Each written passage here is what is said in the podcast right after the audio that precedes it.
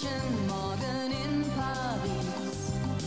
Doch ich weiß, wo es am schönsten ist. Und bereits im gleichen Augenblick sehne ich mich schon nach Haus zurück. Denk ans alte Rathaus und den St. Johanna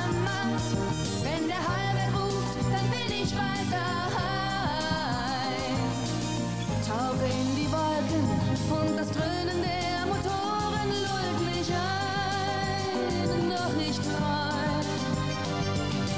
Uh, ist nicht weit. Kleine Stadt hier an der Saar. Für dich habe ich immer Zeit. Und damit herzlich willkommen zum oder zu einer Sommerausgabe, zu einer weiteren des Studio Blau-Schwarz, dem unabhängigen Podcast rund um den ersten FC Saarbrücken. Heute Abend an einem sehr heißen Mittwochabend äh, haben sich im Nauwieser Viertel mal wieder getroffen der Jens, Servus. der Peter Hallo. und wir fechten es heute Abend aus und einer wird sicherlich einen Schmiss zurückbehalten. Herzlich willkommen, Dominik Rossi. Schönen guten Abend. Schön, dass du hier bist. Freue mich über die Einladung. Wir freuen uns auch. Ähm, Peter, der Peter sitzt hier mit einem neuen äh, FCS-Trikot. Ganz stolz ist er heute äh, gekommen. Äh, Hat's geklappt. Du bist einer der wenigen Glücklichen, die, die ein äh, Trikot bekommen haben. Ja, äh, war ja Vorverkauf am Samstag auf der Saisoneröffnung. Ich glaube ungefähr, ich denke mal 100 Trikots oder so, mehr, mehr waren nicht da. So viel waren jetzt auch gestern ungefähr geschätzt nochmal im, im Fanshop zum Verkauf. Äh, wobei man sagen muss, das ging echt äh, fix. Ich war um kurz vor 12 da. 12 Uhr macht ja auf. Und um 12.16 Uhr bin ich mit dem Trikot raus. Und es wäre noch schneller gegangen, wenn nicht Leute mit falschem Ehrgeiz vorher dann äh, L anprobiert haben und dann doch 2XL gekauft hätten. Äh, die haben da ein bisschen Verkehr aufgehalten. Aber nö, war gut. Ja, ist auf jeden Fall schön geworden. Also momentan gibt's nur die Heimtrikots. Ne? Da, Genau, auch, äh, auch ne, Kindertrikots gibt's noch nicht in allen Größen und so, aber das, denke ich, kommt jetzt im Lauf der, der nächsten Tage und Wochen. Dominik, du sagst, es äh, liegt nicht nur am Verein, äh, weshalb so wenig äh, äh, Trikots gibt, sondern äh, gibt auch ein paar Lieferschwierigkeiten, ne? oder wie hast du es verstanden? Ja, das ist mein Kenntnisstand und das betrifft äh, nicht nur den FC, sondern ähm, betrifft eigentlich fast alle Vereine, die ein neues Trikot aufgelegt haben. Ähm, wir haben im Moment eine relativ schwierige wirtschaftliche Weltlage und gibt überall sind Lieferketten unterbrochen und das macht dann leider auch vor den Trikots nicht halt. Ja. Ähm, da vielleicht ein ganz kurzer Hinweis an die Leute, äh, die sich äh, T-Shirts von uns bestellt haben. Wir haben auch eine limitierte Auflage äh, an Studio Blau Schwarz Shirts äh, letztens verkauft. Es haben auch alle ähm, tatsächlich, also sind jetzt über 70, äh, die bestellt haben, äh, haben tatsächlich alle extrem schnell und fleißig bezahlt. Äh, das Ding äh, oder die Dinger sind auch schon seit zwei Wochen jetzt äh, in der Produktion. Das wir hoffen, dass es äh, irgendwann nächster, äh, Ende nächster Woche oder irgendwann im Laufe der nächsten Woche kommt und dann werden die auch äh, teilweise Leute, die wir kennen, die kriegen es halt so rübergeschmissen und die anderen ähm, kriegen es zugeschickt. Ähm, wir halten euch auf jeden Fall auf dem Laufenden. Dominik, ähm, du bist jetzt äh, seit 25 Jahren oder so Pi mal Daumen, ne, bist du rund um den FC irgendwie tätig. Deswegen sind wir auch an dir nicht mehr vorbeigekommen. Also du warst, du bist auf jeden Fall auch so eine Figur. Jeder, der sich mit dem FCS äh, beschäftigt, kennt auch dich irgendwie. Äh, wie bist du denn zum FC gekommen? Naja, ähm, am Anfang natürlich als Kind, also meine Leidensgeschichte oder Liebesgeschichte zum FC ähm, hat eigentlich im Alter von sieben Jahren angefangen, als mein Papa mich das erste Mal mit in den Ludwigspark genommen hat. Das war damals, ähm, die Älteren werden das noch an sich an dieses Spiel erinnern, war damals in der Oberliga Südwest das Aufstiegsspiel gegen Unterhaching, äh, hat ETPK Koko das 3 zu 2 gemacht. Und dann war ich über Jahre ganz normaler Fan, ähm, D-Block, dann irgendwann mal äh, berühmt berüchtigt auf der Vortribüne und ähm, bin dann so während meines Studiums, ich habe äh, Jura studiert, ähm, war aber eigentlich schon immer so auf dem Trichter, dass ich Journalist werden wollte. Bin dann eigentlich eher so durch einen Zufall ähm, an dieser Brücker Zeitung geraten, habe am Anfang so ein bisschen so, ja, äh, Oberliga, Verbandsliga-Berichterstattung gemacht und irgendwann durfte ich so ein bisschen auch mal beim FC Elversberg, Kaiserslautern mitschnuppern. Schnuppern. Das war so 98, 99 und seitdem habe ich eigentlich beruflich mit dem FC zu tun. Okay. Hast du Volontariat gemacht bei, bei der SZ oder? Ähm? Ja, ja, ich habe bei der Saarbrücker Zeitung dann volontiert. Ich war damals äh, examensreif im Jurastudium und ähm, war damals vor der Entscheidung, soll ich fertig studieren, äh, Jura oder ich habe dann damals zum, ist jetzt auch schon eine halbe Ewigkeit her, äh, ich glaube Ende 99 das Angebot gekriegt, das Volontariat zu machen und äh, da konnte ich das ganz gut so, ähm, ja, so fließend übergleiten lassen. Ähm, was hast du noch eine Frage zum, zum Volontariat? Weil ansonsten würde ich schon direkt in die, ja, in die SZ-Zeit springen. Ja, da weiß ich noch, früher hieß immer der Rossi, der spritzt nur Gift. Also das war schon so, äh, sagen wir mal, als Fan, ne, der du warst, dann diesen, diesen Switch zu machen des, des neutral kritischen Beobachters.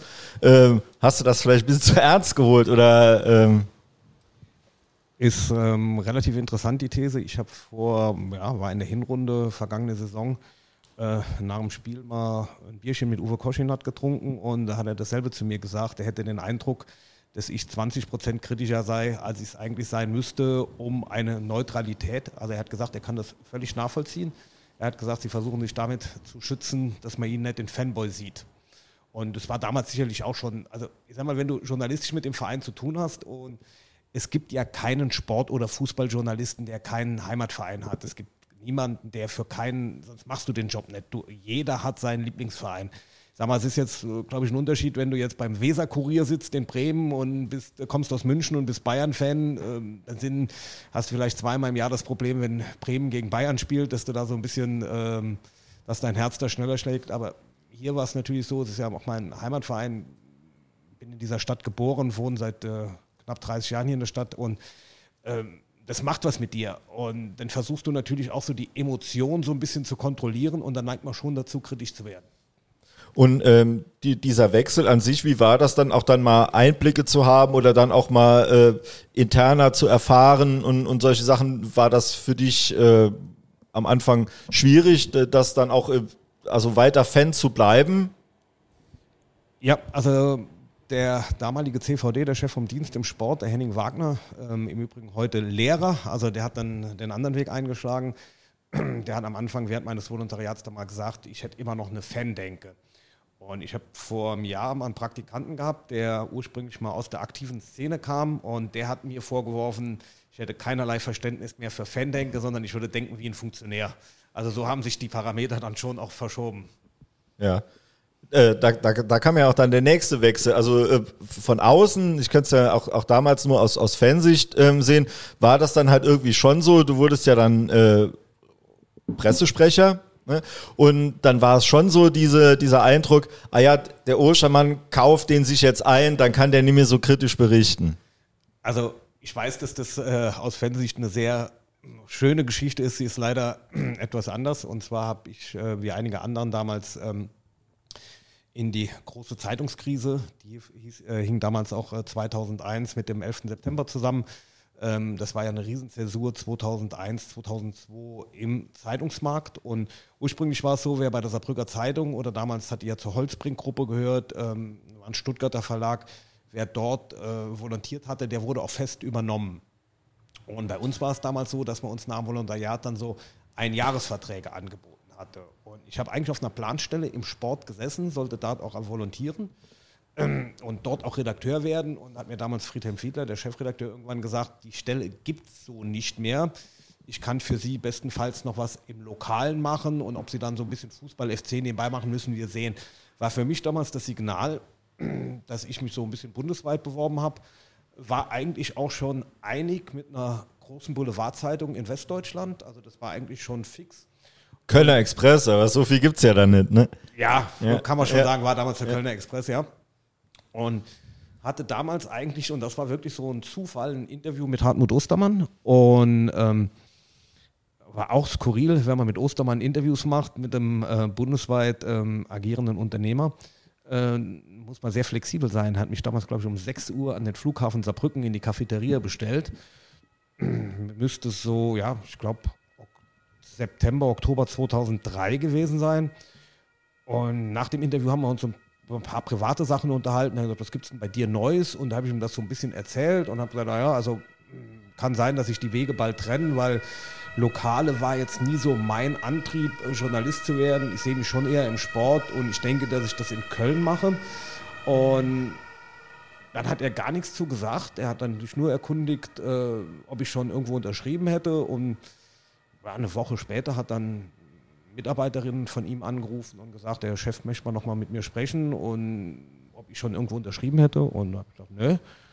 Und dann ja, drei Tage später, ich glaube, er ist damals aus Portugal zurückgekommen, haben wir uns abends bei ihm im Hotel getroffen und dann hat er gesagt, du, ich habe mir das überlegt, ähm, bevor du aus dem Saarland weggehst, würde gerne junge Leute hier behalten, hast nicht Lust beim FC was zu machen. Und äh, war ich relativ überrascht, aber muss dann auch sagen, in dem Moment, wo er mich das gefragt hat, waren wir uns dann auch schnell einig. Okay, und dann. Ähm, Wie läuft denn das so ab? Ist das so äh, Handschlag und dann Vertrag gemacht? Also äh, war der Handschlag der Vertrag? Ja, also in der Tat, ich habe, äh, ich war dermaßen überrascht, äh, dass er mir das Angebot gemacht hat und ich habe gesagt, wir machen das. Dann haben wir uns so ein bisschen übers Aufgabenfeld äh, unterhalten und als ich an dem Abend äh, nach Hause bin, hat meine damalige Freundin mich gefragt, was verdienst du denn eigentlich? Und da habe ich gesagt, oh scheiße, über das Gehalt haben wir gar nicht gesprochen. Äh, das haben wir dann hinterher nachgeholt. Aber es ist schon so, wie du sagst, das war dann schon eher so handschlagmäßig.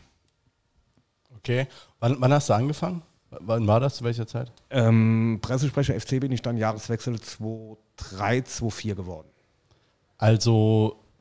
War man da sch- schon wieder? Ne, oder war noch Regional? War noch Regionalliga. noch Regionalliga War. Regionalliga. Ähm, Horst Ehrmantraut ist damals mit einer, also das war ja, ihr hattet ja Ehrmantraut hier gehabt, ähm, war die Saison nach diesem katastrophalen Zweitliga-Abstieg, hat Ehrmantraut ja so ein bisschen den Neuaufbau einleiten sollen und die Saison drauf war auch so ein bisschen holprig, also diese berühmt-berüchtigten zwei Jahrespläne.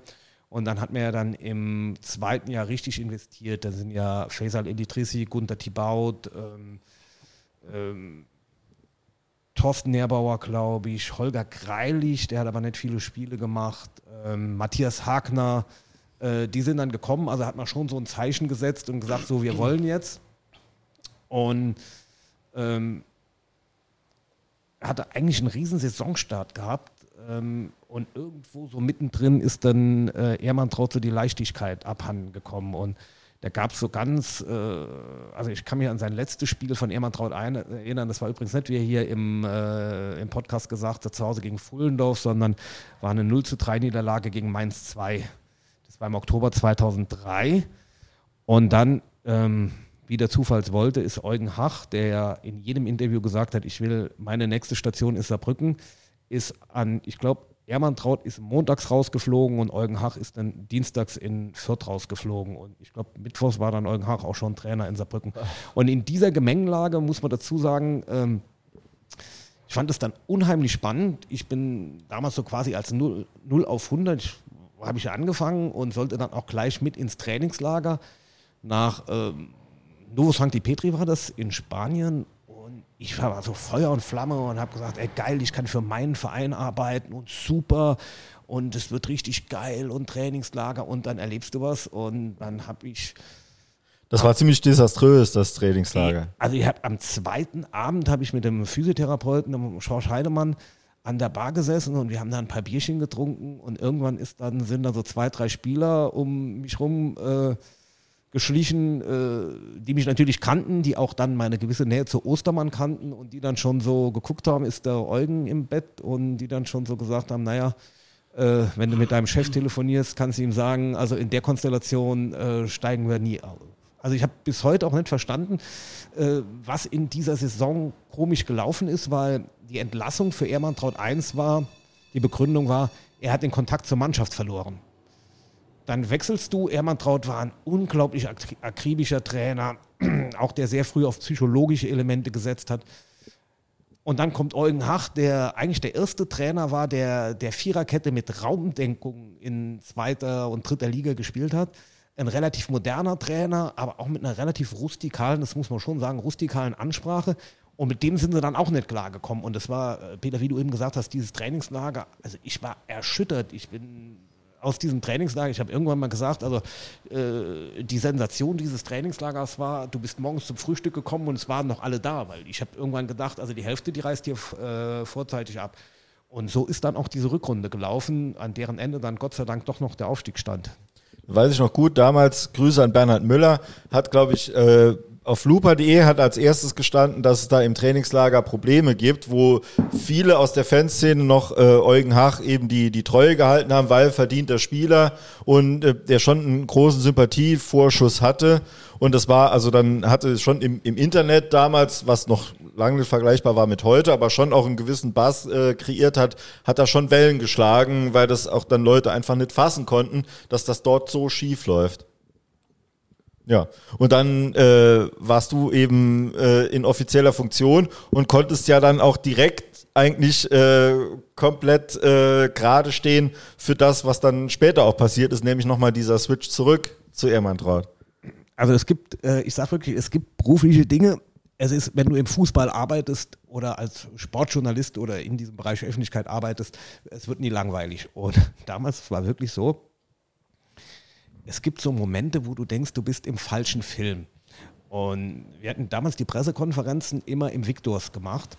Und ich hatte das Büro zu dem Zeitpunkt auf der Geschäftsstelle. Und gab es also die Spieltagspressekonferenz mit äh, Eugen Hach, die war, ich glaube, freitags um 14 Uhr.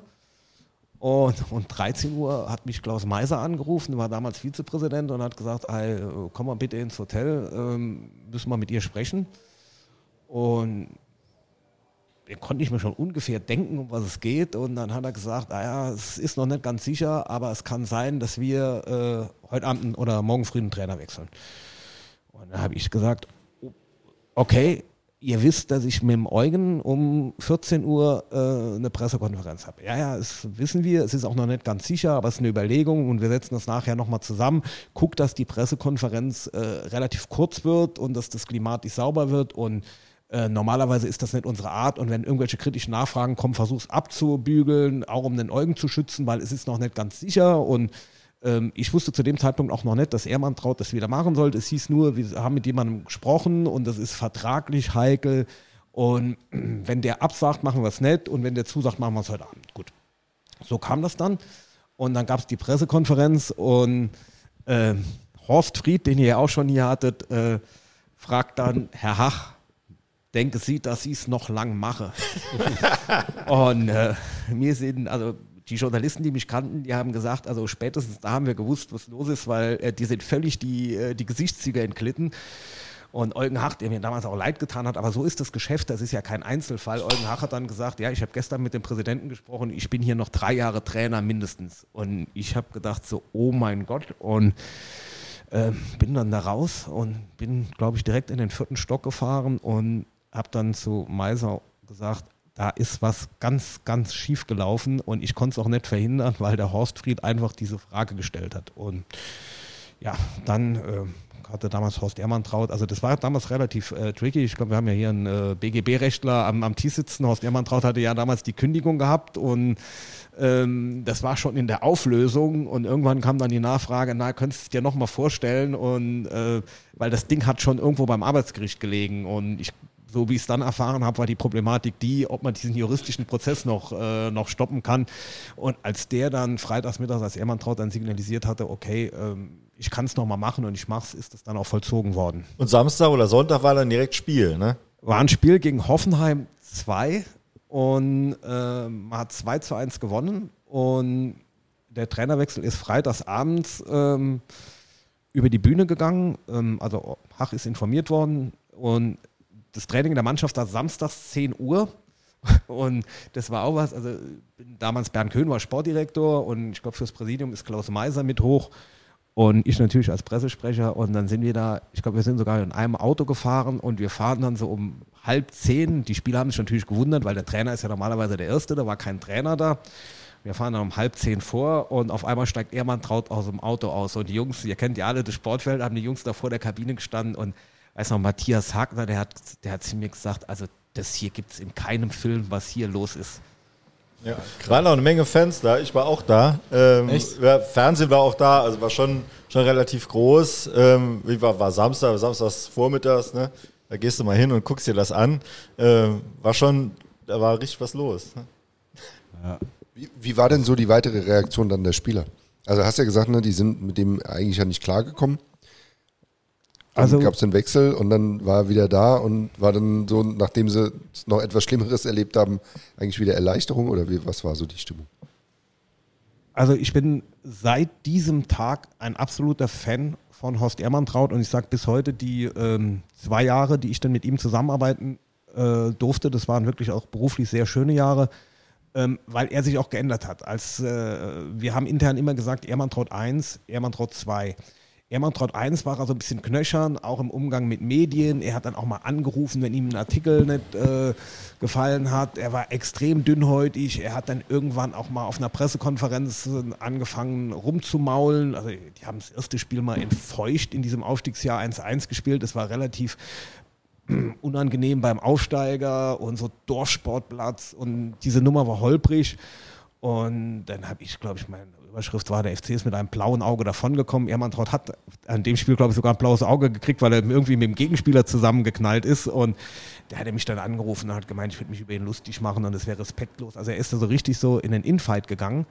Und ich habe damals, ähm, er hat auch damals dieser Brücker Zeitung, das hatte ich ja damals mit einem Kollegen bearbeitet, äh, auch so ein bisschen vorgeworfen, wir hätten an seiner Entlassung mitgearbeitet. Und als damals Klaus Meiser und äh, Bernd Köhn mir gesagt haben, Ehrmantraut wird ein neuer Trainer, dann habe ich gesagt, okay, äh, bin ja hier noch innerhalb der Kündigungsfrist, also äh, äh, dann war es das für mich. Ne? Ne, Wir haben mit ihm gesprochen und der hat damit auch überhaupt kein Problem. Und dann haben wir uns äh, samstags morgens halt im Victus getroffen, haben mir die Hand gegeben auf gute Zusammenarbeit.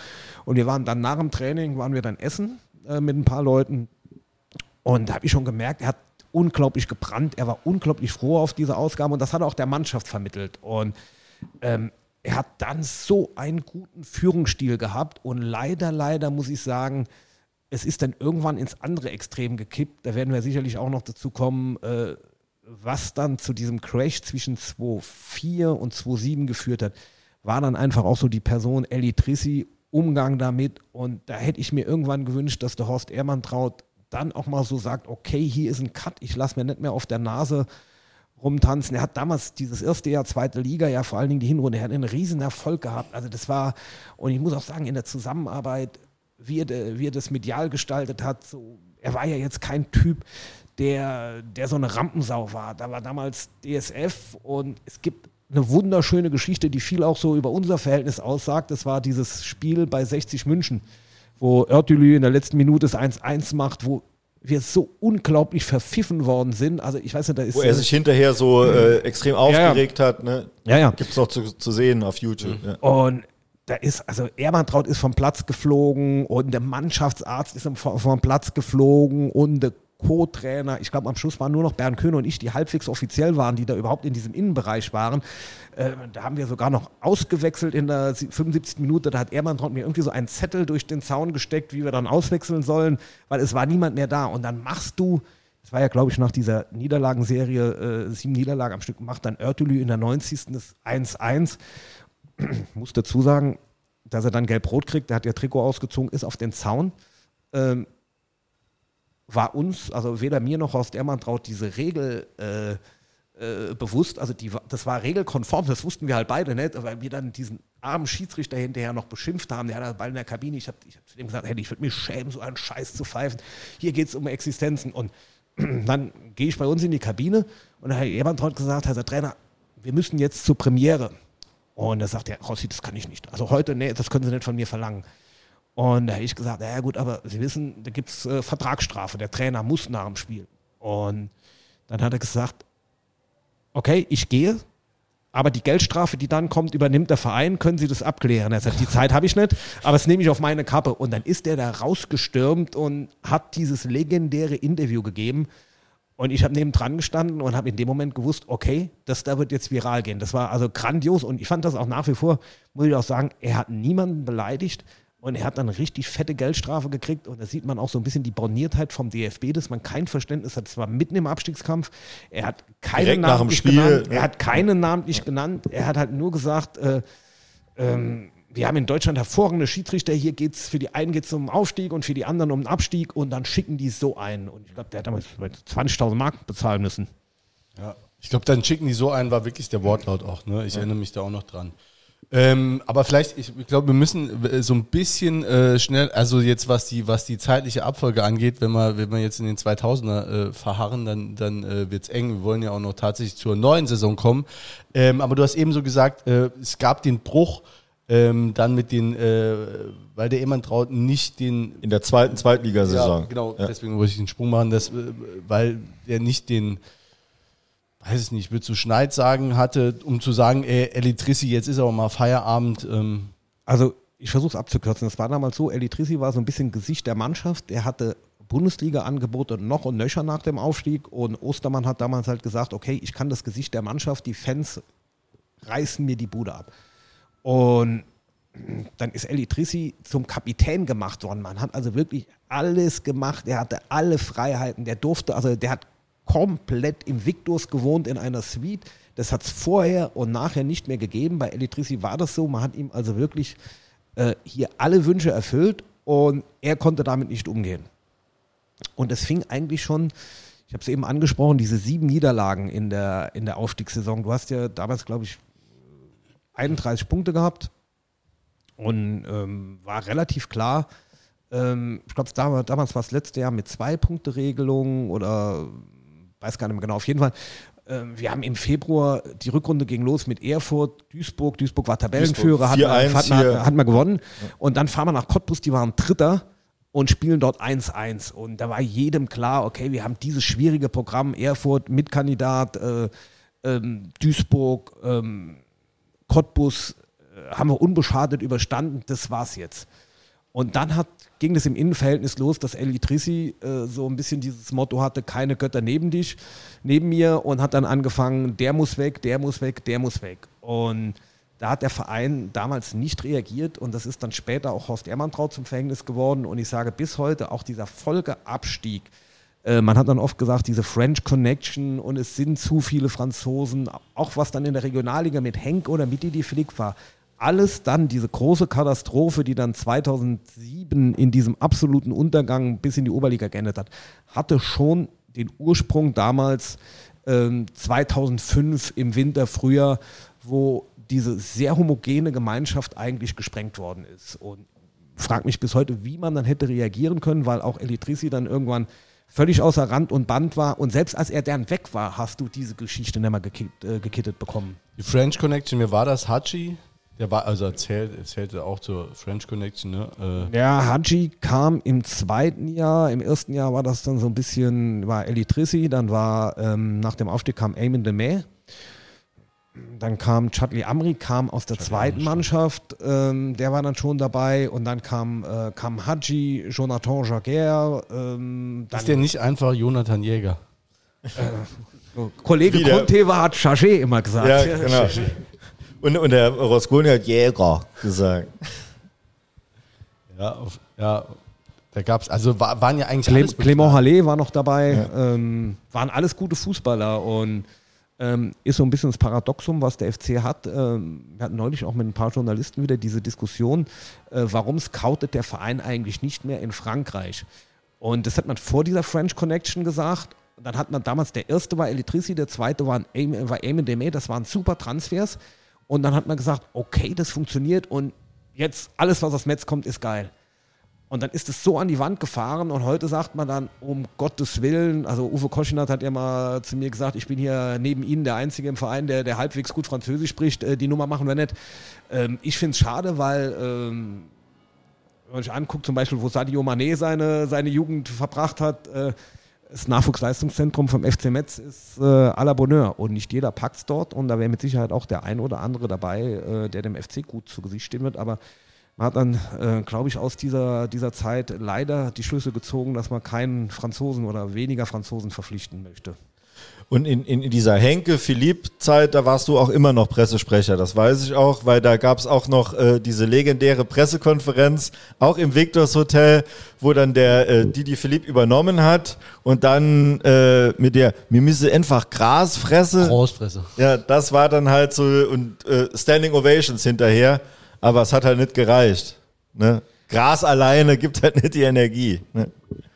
Also ich glaube, wenn du, ähm, wenn du da zurückblickst, musst du einfach sagen, du hättest nach diesem Abstieg aus der zweiten Liga äh, nicht sagen dürfen, okay, wir wollen direkt wieder hoch. Du hättest sagen müssen, wir müssen jetzt zwei, drei Jahre komplett neu aufbauen und du hättest eigentlich, das war so vergiftet und ich machte auch keinem einzelnen Spieler einen Vorwurf. Diese Truppe war derart inhomogen und ich sag mal, man kann jetzt über Michael Henke oder über Ehrmann Traut oder über Rudi Bommer und ähm, über, wie sie dann hießen, oder auch über Bernd Köhn, über Wolfgang Los. Äh, du hast ja da, äh, ich glaube, fünf Trainer und drei Sportdirektoren verbrannt in der Zeit und äh, das waren ja auch nicht alles Blinde.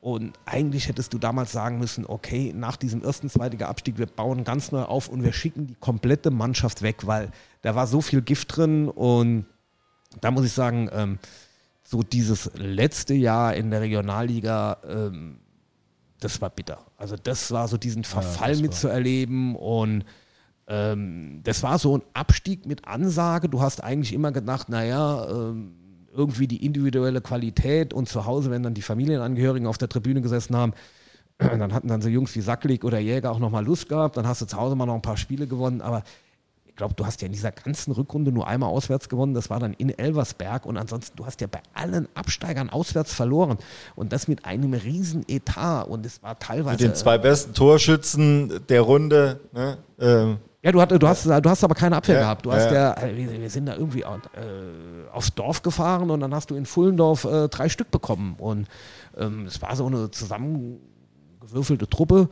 äh, mit so ein paar Schönwetterfußballern. Also zum Beispiel Mustafati, das war wirklich ein toller Mensch. Also wenn du dich mit dem unterhalten hast und er hat so ein bisschen aus seiner Karriere erzählt, wirklich, das war ein geiler Typ, aber der war in der Regionalliga so völlig falsch. Und du hast selbst gemerkt, der hat das ja noch, äh, ich rechne ihm hoch an, der hat ja noch bis zum Abstieg auf dem Platz gestanden. Es hätte ja dann auch Leute gegeben, die sich hier taktische Verletzungen, Zerrung, aber der hat es mitgemacht. Und, aber der war so völlig falsch in der, in der, in der Regionalliga. Ja, du hast gerade jetzt gesagt nochmal, ähm, wir haben in der, in der Zeit auch viele Trainer und Sportdirektoren verbrannt. Das wären alles keine Blinde, aber ich meine, wenn du heute in der Fanszene dich, äh, dich umhörst, also gerade die, die du genannt hast, die sind ja extrem schlecht gelitten. Ne? Michael Henke, Didi Philipp, äh, Dr. Bernd Köhn und so weiter und so fort. Äh, der Los war noch da mit dem mit dem Michael Krü- Krüger als Michael Trainer. Krüger zusammen. Später in den Sudan gegangen als Trainer. Das waren ja alles, die viel, eigentlich immer das Gleiche erzählt haben, schlafende Riese wecken und dann kam nachher nicht viel. Ne? Ich meine, letztlich haben sie es ja auch nicht hinbekommen und den Verein ja auch dahin geführt, wo er nachher dann gelandet ist, eben in der Oberliga. Aber siehst du nicht so. Also ich glaube, die äh, man hat ja dann die Probleme nochmal mitgezogen. Ähm, ich sag mal, Ostermann Meiser, ähm, die haben ja dann 2007 nach dem Abstieg in die Oberliga ähm, aufgehört. Das war ja auch dann der Punkt, wo es für mich dann beruflich anders weiterging. Und trotzdem hat man ja noch so ein bisschen so ein paar Leute aus dieser Regionalligatruppe, so Hafner, Südgo, äh, Manuel Hornig, Kara Oklan, glaube ich, ähm, die schon oben dabei waren. Und die haben das auch mitgekriegt. Und selbst in dieser Oberligasaison, wo dann äh, Michael Krüger angefangen hat und dann Alfred Kaminski kam mit los als Manager, selbst in dieser Oberligasaison bist du keine Mannschaft geworden und bist ja dann nochmal, äh, beziehungsweise damals ist ja die neue Regionalliga-Struktur kam dann, du hättest, glaube ich, Dritter oder Vierter werden müssen. Fünfter, glaube ich, Oder sogar. sogar- Letztes und, äh, Spiel gegen Worms ja, ja, zu Hause, äh, Ja. zu Hause verloren. Und selbst damals hast du, und es kann ja nicht nur an den Leuten, das war die Struktur und im Endeffekt, im Jahr drauf kam ja dann Dieter Ferner.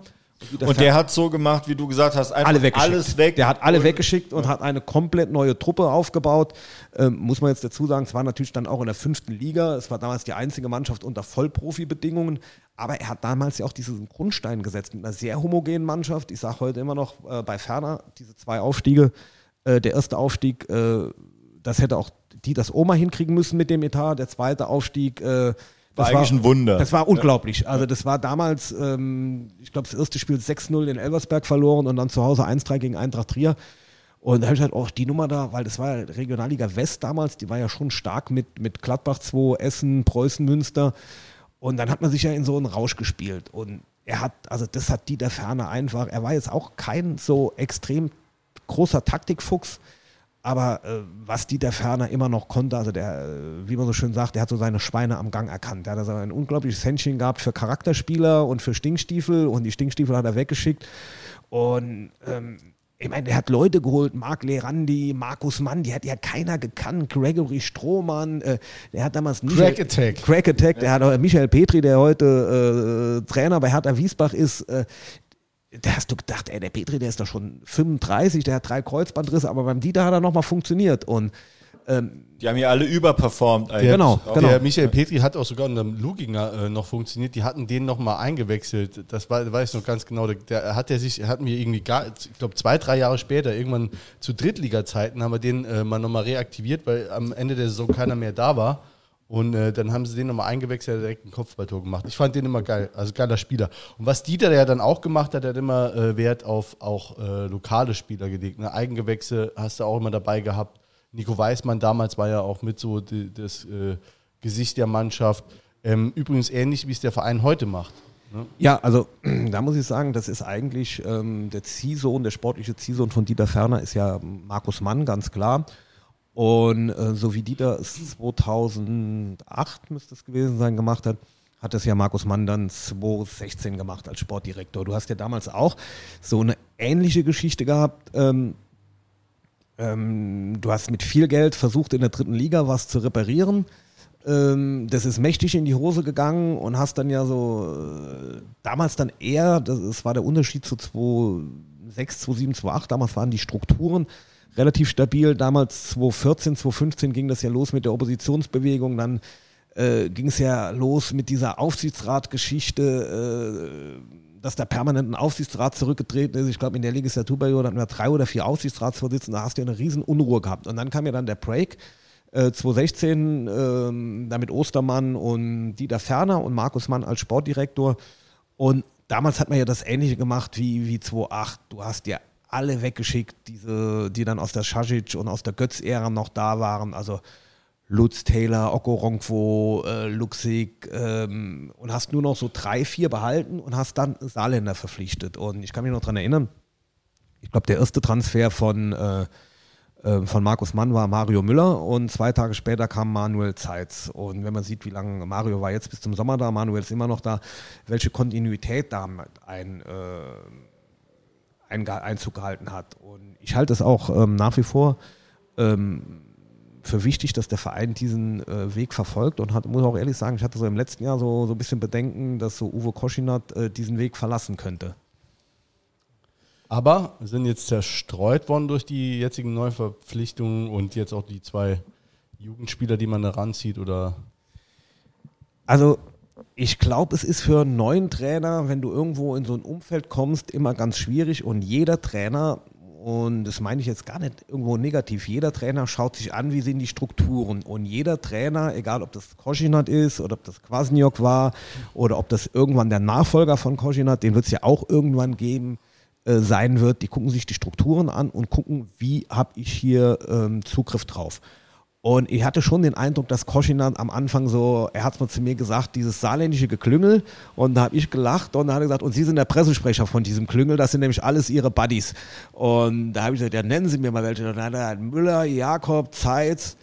Und dann hat er, Müller ist kein Saarländer. Da dachte er, ja, doch, der ist eingemeindet. Und ähm, da hatte ich schon so den Eindruck gehabt, dass es ihm auch, deswegen hat es auch so ein bisschen gemerkt, so bei Mario Müller, an dem hat er sich ja relativ früh abgearbeitet. Er wollte dann auch so ein bisschen so Zeichen setzen, so ich gehe jetzt mal da, da dazwischen und zeige euch mal, wer hier der, äh, der Herr im Hause ist und spreng mal so ein bisschen die Gruppe. Ähm, ist aber auch ganz normal. Ähm, ich habe mal ein Interview mit Peter Neurohrer gemacht, ähm, ja auch eine Saarbrücker Legende. Und Peter Neurohrer hat mir zu mir gesagt, also überall, wo ich hingekommen bin, als allererstes habe ich den Kapitän rasiert. Und das habe ich dann mal nachgeguckt und es war tatsächlich in Saarbrücken war das Eugen Hach, in Köln war es Toni Polst. Also Peter Neurohrer ist gekommen und hat als allererstes den Kapitän rasiert, um zu zeigen, so ich bin hier der Boss. Okay. Und ähm, du hast, äh, du hast seit, läng äh, seit langer Zeit äh, immer den gleichen Boss. Du bist auch nach deiner Tätigkeit als Pressesprecher dann äh, gewechselt zum Forum-Magazin dann direkt, ne? Nee, nee, nee, nee. Nee, da also du warst noch in Wiesbaden, ne? Ja, ähm, Oder erzähl mal, wann- wann war, wann war äh, äh, Feierabend für dich beim, beim FC als Pressesprecher und wer, wieso? Wie ist das auseinandergegangen? Also es war ähm, eigentlich schon relativ klar. Ostermann hatte damals im Winter 2006, 2007 schon äh, entschieden, dass er gemeinsam mit Klaus Meiser aufhört. Hatte mir das dann auch gesagt und hat mich dann auch gefragt, wärst du tendenziell bereit, das weiterzumachen oder willst du mit aufhören? Weil grundsätzlich möchte ich dann einer neuen Konstellation, was auch normal ist, diese Schlüsselfunktionen ähm, dann auch denen offen halten, die zu besetzen. Und dann habe ich gesagt, gut, okay, wenn das so ist, dann höre ich halt auch mit auf. Er hat mir dann halt sofort gesagt, mach dir keine Sorgen, ähm, ich übernehme dich im Unternehmen, sofern du das willst. Und ich war dann erst mal drei Wochen in Urlaub. Ähm, er hat gesagt, ich soll mir selbst mal Gedanken machen, auf was ich Lust habe. Äh, Victor ist ja ein sehr großes Unternehmen. Und dann hat er mich während dem Urlaub angerufen und hat gesagt, hm, ich habe eine Idee, wir sind Hauptsponsor beim SVW in Wiesbaden geworden. Könntest du dir das vorstellen? Und er hat gesagt, ja, auf jeden Fall. Ich habe Bruno Hübner, der ja damals Manager war, schon gekannt. Und dann ist das passiert, wo jemand sagt, das gibt es nur im Fußball. Wir fangen dort an, werden dort vorgestellt im Rahmen einer Pressekonferenz, Victors neuer Hauptsponsor. Und drei Tage später ist der Macher, der diesen Deal auch eingefädelt hat, Bruno Hübner, rausgeflogen. Und zwar war das so, ähm, Familie äh, Hahnkammer, die diese Brita Wasserfilter haben, die auch bis heute Investor sind. Der Vater der Heinz Hahnkammer hatte damals nach dem Aufstieg gesagt, so, wir bauen das Stadion mit Brita und ich gebe aber die Brust frei für einen Sponsor. Und das hat dem Sohn, dem Markus Hahnkammer, nicht gefallen, der auch so eine persönliche Vierde mit dem Bruno Hübner hatte. Und der hat dann sofort gesagt, nee, das will ich nicht und ich schmeiß den äh, ähm, Hübner raus. Und das war dann äh, für mich natürlich auch so ein bisschen doof. Ich habe dann da in Wiesbaden gesessen, der Vertrag war ja unterschrieben, es war dann nur für ein Jahr und ähm, das war dann trotzdem ganz interessant. Das war auch dann so, ich habe mit Markus Hahnkammer eigentlich auch ein gutes Gespräch gehabt. Der hat dann gesagt, okay, Sie helfen uns ein Jahr hier. Das muss man sich vorstellen. Das war ja nett vergleichbar mit dem FC Saarbrücken, der in der Oberliga ja eine hauptamtliche Geschäftsstelle hatte mit sieben, acht Angestellten. Der SVW in Wiesbaden ist mit äh, Bruno Hübner als Manager und einer Sekretärin äh, in die zweite Liga aufgestiegen. Und dann hat er die sind dann auch gerade erst umgezogen. Genau, oder? genau. Also mein erstes Treffen mit Bruno Hübner war auf einer Geschäftsstelle. Das waren Räumlichkeiten, die haben zur Firma Prida gehört in äh, in Taunusstein. Das war damals noch nicht in Wiesbaden. Und dann haben die ja innerhalb von drei Monaten dieses äh, Stadion da, die Brita Arena, auf einem Parkplatz hochgezogen. Muss ich bis heute sagen, das war so nah zu begleiten, war unglaublich spannend. Ähm, wenn man bedenkt, wie lange das hier in Saarbrücken äh, gedauert hat. Ähm, ja, ähm, das war dann ein Jahr in Wiesbaden und danach habe ich mm, überlegt, was kannst du eigentlich machen und dann hatte Ostermann eigentlich die Idee gehabt, äh, du könntest ja auch so Öffentlichkeitsarbeit fürs Unternehmen machen. Das Unternehmen ist ja auch größer geworden und du machst mal ein Trainee-Programm. Und äh, ich habe dann, das war so zwischen 2008 bis fast 2010, Forum gibt es seit 2010, äh, war ich anderthalb Jahre unterwegs, habe alle Hotels äh, besichtigt, äh, habe äh, Praktikum in der Hotelküche gemacht. Äh, ich war mit einem Zimmermädchen unterwegs. Äh, muss ich sagen, hat mir auch viel gegeben. Ich habe bei Pro Seniore ein Pflegepraktikum gemacht äh, in, einer, ähm, in einer Einrichtung, wo Schwerstdemente äh, behandelt werden, mit den Leuten mal Weihnachten zu feiern. Ähm, das hat Überwindung gekostet, weil du erlebst da auch Sachen, die nicht unbedingt sehr ästhetisch sind, aber es hat mich unglaublich als Mensch auch weitergebracht und hat mich auch sehr mit dem Unternehmen verbunden. Also ich habe seitdem auch heute, wenn dann äh, äh, man hört ja manchmal auch im Freundeskreis so Sprüche, ach so, was beschweren sich denn die Altenpfleger, dass die mehr verdienen wollen, was machen die denn den ganzen Tag außer den Alten den Arsch zu wischen? Da sage ich immer, ich habe das mal mitgemacht und erlebt, äh, seitdem habe ich aller, allergrößten Respekt vor denen. Und danach, also Ostermann hatte immer schon mal die Idee gehabt, wir machen ein eigen, eigenes publizistisches Projekt und es fing dann so 2009 an, also ist ja so, du kannst ja so ein Magazin wie Forum auch nicht so, so nach dem Motto, so wir fangen jetzt morgen mal an, sondern ähm, die Leute sind immer ganz überrascht, wenn ich das erzähle. Wir haben am 1.7.2009 mit vier Leuten angefangen und der Startschuss war am 22. Oktober anlässlich dem Oster, Ostermanns Geburtstag 2010 ist dann die erste äh, Ausgabe rausgekommen. Also wir hatten schon einen Vorlauf dann von 15 äh, Monaten gehabt. War das direkt schon wöchentlich dann am Anfang? Ja, ja, direkt okay. wöchentlich. Ja. Ähm, was, was mich so interessiert, also äh, du warst ja dann noch relativ jung in deiner Karriere, ähm, aber da, da ist ja schon, also es ist ja irgendwie bei Ostermann so eine, ja, ich will es gar nicht jetzt, äh, aber es ist schon so ein System, dass der Leute extrem an sich bindet. Was macht denn das aus? Also, dass man überhaupt sagt, ja, jetzt mache ich erstmal ein Training, also, ne, ich folge, also ich komme von der SZ zu dir, dann mache ich da Pressesprecher, dann bleibe ich in dem Unternehmen noch treu bei Wien Wiesbaden und dann entscheide ich mich auch, ich bleibe weiterhin treu. Also was macht denn das oder was, was ist auch die Attraktivität für dich und was, wie kommt es da zu so einer starken Bindung? Also ich bin jetzt äh, fast 20 Jahre bei Victors und ich muss ehrlich sagen, ähm, dieses Innenverhältnis auch durch diese quer durch diese Abteilung, das ist dermaßen gut und kollegial. Also ich, wir haben da auch eine äh, gut, natürlich in der Hotellerie, ähm, also die Forumredaktion ist jetzt im Deutschmühlental, da sind auch, ist auch Marketing von der Hotellerie angedeckt. In der Hotellerie gibt es immer mal ein bisschen Fluktuation. Äh, das ist ganz normal, da fangen Leute jung an und die werden dann abgeworben über Headhunter. Aber ansonsten, dieses Unternehmen ist stetig größer geworden.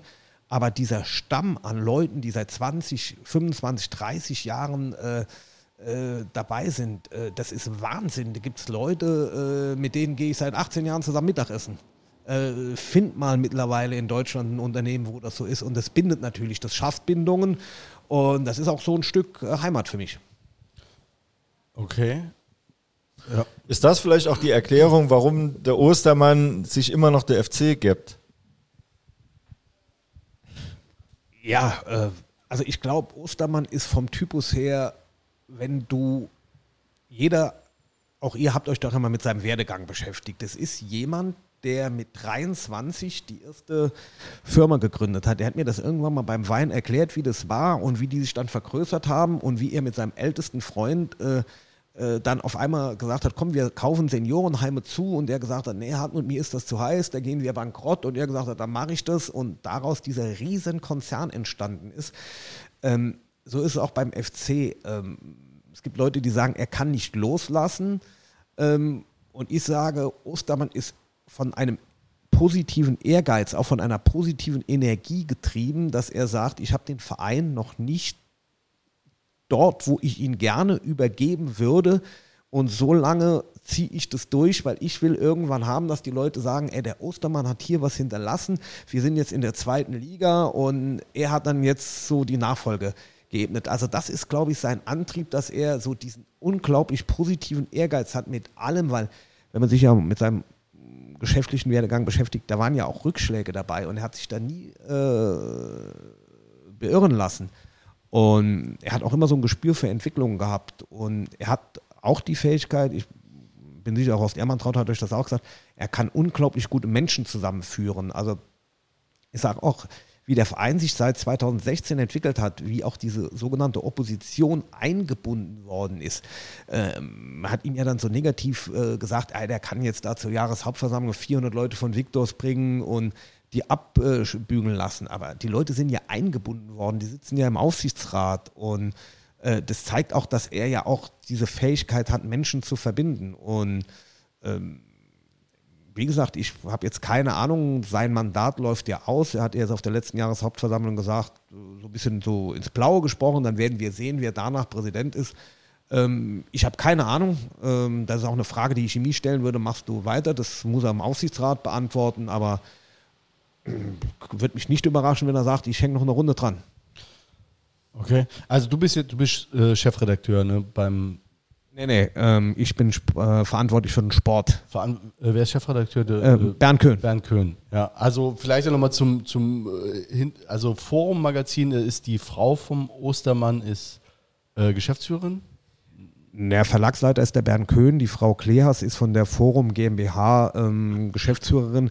Muss dazu sagen, die Forum GmbH gab es aber schon vor dem Magazin. Ähm, das ist so ein Teil der Marketingaktivitäten von Victors immer gewesen. Also, äh, und äh, es gab ja ganz früher schon mal, ähm, ich glaube, das hieß sogar Victors Magazin 2003, 2004 schon mal so ein Versuch. Äh, das ist aber, glaube ich, nur alle drei Monate erschienen, aus dem Hause Victors so ein Printprodukt zu etablieren. Und auch das ist damals schon in diesem Forum Verlag ähm, erschienen. Ja. Und ähm, bist du auch ähm, neben der Tätigkeit jetzt äh, in redaktioneller Art, bist du da noch beratend tätig für den Ostermann? Also fragt er dich Sachen zum FC oder? Ähm, was heißt beratend? Ostermann macht äh, seit Jahren eigentlich regelmäßig, ich sage mal so einen Rundruf, äh, je nachdem bei Journalisten. Das bin mal ich, aber das kann auch genauso gut der Kollege Daniel Fischer sein oder der Frank Grundheber sein oder auch mal der Patrick Cordier. Ähm, er ist natürlich geschäftlich äh, relativ gebunden. Äh, gerade Auswärtsspiele sind für ihn, wenn es nicht gerade in München ist, äh, schwierig schwierig zu bewerkstelligen und da kommt schon mal vor, dass er auch mal anruft und fragt, äh, wie war denn das Spiel, wie hast du das gesehen, aber das macht er bei anderen äh, Journalisten auch. ähm, weil er sich da auch gerne breit informiert. Er hat auch ein gutes Netzwerk, er kennt auch Trainer, er kennt Sportdirektoren. Ich bin da auch manchmal ganz überrascht, äh, mit wem er da abends zu, wenn man das so mitkriegt, Kontakt hat, wo er sich da erkundigt. Der ist da schon auch gut im Bilde, auch wenn er nicht sehr präsent ist, aber der weiß schon, was passiert. Ja. Nur eine Frage äh, zu einer Personalie. Milian Sasic ist auch noch im Victors Unternehmen oder, oder bei, bei Forum auch ganz konkret? Nee, also äh, Milan hat, äh, glaube ich, viele Qualitäten, aber die publizistische, die wäre jetzt an mir vorbeigegangen. Ähm, mein letzter Stand war, dass Milan noch in beratender Funktion im Bereich Hotellerie, er war ja an der Erweiterung der Anlage in Teistungen in Thüringen beschäftigt und das ist auch so mein äh, letzter Kenntnisstand. Ich muss allerdings auch dazu sagen, äh, das Unternehmen hat mittlerweile, glaube ich, 12.000 äh, Mitarbeiter. Äh, man verliert sich da auch manchmal ähm, aus dem Blick. Also bei Milan ist es so, er hat jetzt, glaube ich, seit fünf, sechs Jahren auch kein Büro mehr in Saarbrücken. Ja. Und, ähm, äh, und in deiner Tätigkeit, äh, der FCS ist schon so, ein, also ist immer Thema bei dir. Ne? Ja, also ähm, das wird uns ja auch so ein bisschen vorgeworfen, also so aus Elversberg, wir werden das Stadionmagazin beim FC. Ähm, ich drehe es jetzt mal so ein bisschen rum, wenn ich mir angucke, die Bildzeitung. Ähm, die macht auch jeden Tag eine Dreiviertelseite FC und dann so einen kurzen Beisteller SV Elversberg. Du kommst im Saarland am FC nicht vorbei und wir haben das ja auch mal versucht. Wir haben ja auch mal versucht, so als wir beide in der Regionalliga äh, gespielt haben, Elversberg gleichwertig zu machen, wo wir gesagt wir machen dann immer zwei Seiten. Ähm, wie gesagt, ich bin da auch jetzt nicht betriebsblind als Journalist. Ähm, ich ziehe den Hut vor dem, was die Familie Holzer in Elversberg auch äh, aufgebaut hat. Das ist eine tolle Unternehmerfamilie und man muss auch erstmal den Mut haben, sich da selbst ein Stadion hinzustellen und zu sagen, so, wir machen das jetzt hier, weil ähm, das ist nochmal anders als bei Victors oder auch bei Allgäuer Latschenkiefer.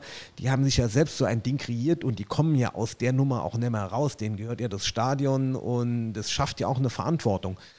Nichtsdestotrotz muss ich einfach auch sagen, es ist ein sehr, sehr regional begrenztes Angebot und es interessiert dementsprechend wenig. Und ähm, habe neulich im Freundeskreis auch noch so ein bisschen Diskussion gehabt, weil wir doch relativ viel über den FCK im Moment machen. Da muss man einfach sagen, auch wenn das die FC-Fans nicht gern hören wollen, du hast im Saarland schon auch eine Klientel, die gerne zum FCK geht und sich für den FCK interessiert. Und zum Beispiel die Rückmeldung, die wir auf FCK-Berichterstattung bekommen, die ist deutlich höher als Elversberg. Also das ist einfach so. Gut, das schneiden wir raus. Ähm, ähm, also, ne, äh, vielleicht noch so ein bisschen, weil, weil das interessiert auch die Leute. Ähm, warte mal, ich mache dir erstmal ein Bier auf. Ähm, oder Jens macht's. Jens probiert sich dran. Ne? Nichtraucher. Kriegt trotzdem mit dem Feuerzeug ein Bier auf. Das hat sogar geploppt. Ähm, äh, es ist ja so, also ne, das ist, wird ja auch regelmäßig so ein bisschen ähm, diskutiert in der Fanszene im Blog drin. Äh, wie nah, also bist du da noch so ein Strippenzieher? Du warst ja auch schon noch eine Zeit lang äh, mit der Pressestelle vom FC auch verwoben, ne? Also nach deiner Tätigkeit äh, als Pressesprecher.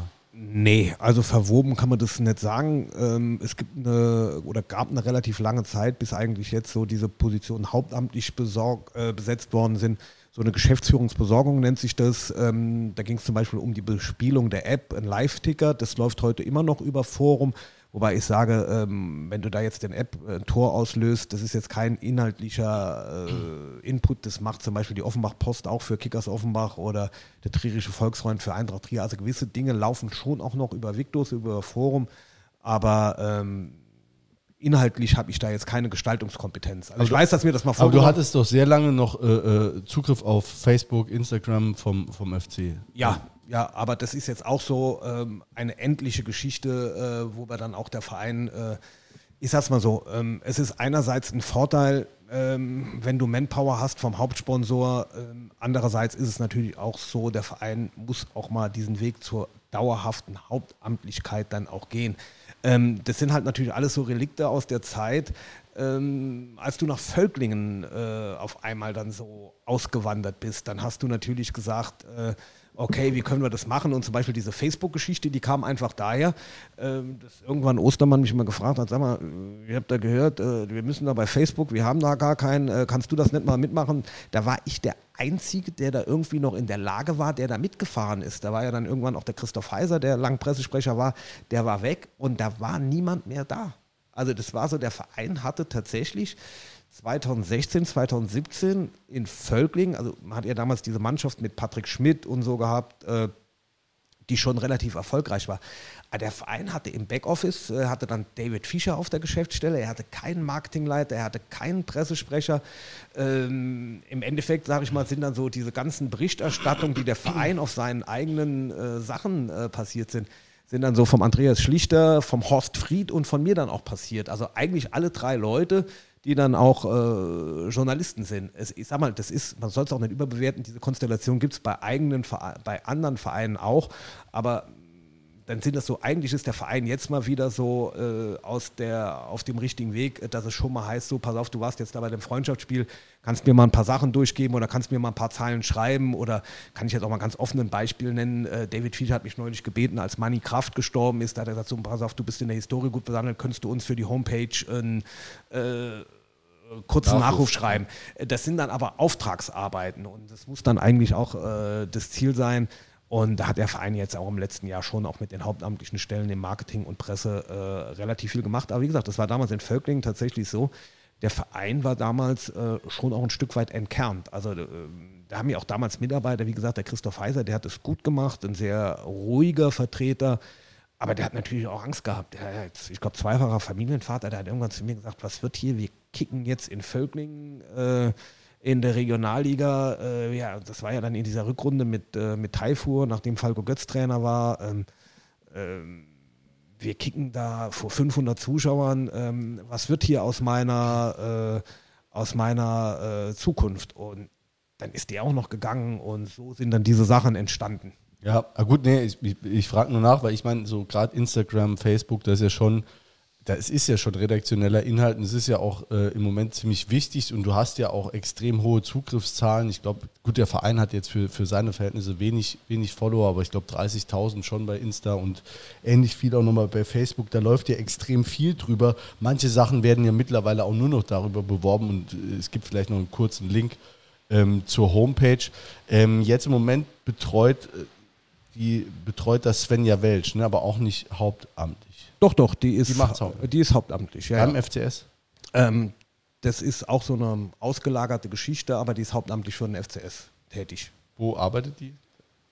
Beim Das müsste sie selbst äh, Ja, okay, beantworten. ja, das ist ja. jetzt nicht mein Part hier, Arbeitsverhältnisse äh, offen zu legen.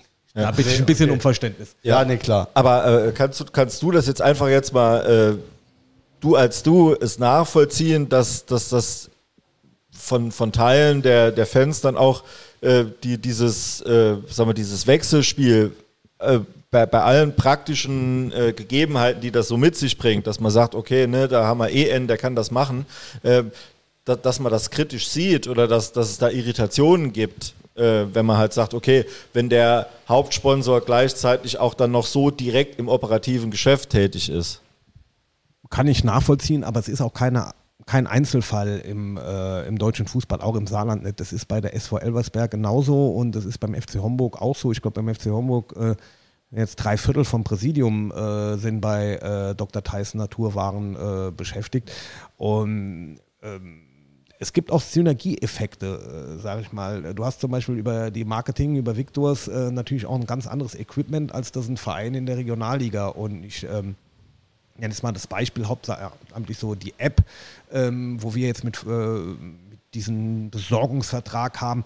Das ist ja jetzt eigentlich kein richtiger inhaltlicher Input, denn wenn da ein Tor fällt, äh, agierst du dann, äh, äh, interagierst du dann und sagst dann, der und der Spieler hat das Tor gemacht und so, so, so und so ist er entstanden. Und Ja, also gut, ich meine, ich glaube, die App ist noch das geringste Problem. Also es geht ja nicht darum, dass jetzt, äh, dass wir hier äh, das nur verurteilen, nur es ist halt auch wichtig, dass man es weiß. Ne? Wenn der Verein, wenn der Verein was postet, äh, bei Instagram postet irgendwas, so und dann will ich ja auch wissen, dann steht der FC Saarbrücken drüber. Da will ich ja eigentlich schon als, als Leser, als Nutzer und äh, als Mitglied will ich dann ja wissen, von wem kommt es denn.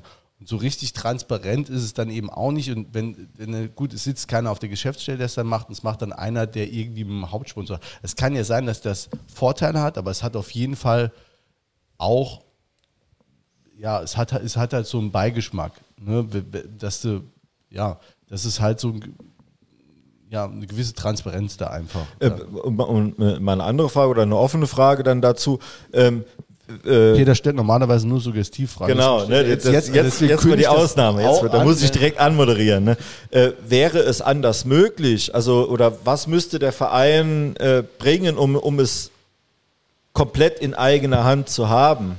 Was, was, müsste, was müsste der Verein vorhalten? Es ist doch relativ einfach erklärt, am Beispiel jetzt ähm, vom Pressesprecher, ähm, wo ihr auch gehört habt, warum kommt der wieder von Victors. Ähm, es ist ja eigentlich eine Zugabe vom Hauptsponsor. Und mir hat mal der Schatzmeister des Vereins gesagt, äh, äh, wenn man die, die Sachen, die Victors für uns mitmacht, äh, die natürlich auch vertraglich geregelt sind, ähm, über den FC laufen lassen würden, hätten wir einen guten Mittelstürmer weniger. Also es ist dann auch eine finanzielle Frage. Also ich sag mal, ähm, wenn du einen Pressesprecher heute holst, der in Deutschland auf dem Markt etabliert ist, das macht dir keiner für ein Jahresgehalt von 36.000 Euro. Äh, da darf man sich auch nicht, äh, wenn du einen Social Media Manager holst, der nicht schon vor Ort ist. Und dann kommt ja auch immer die Gefahr.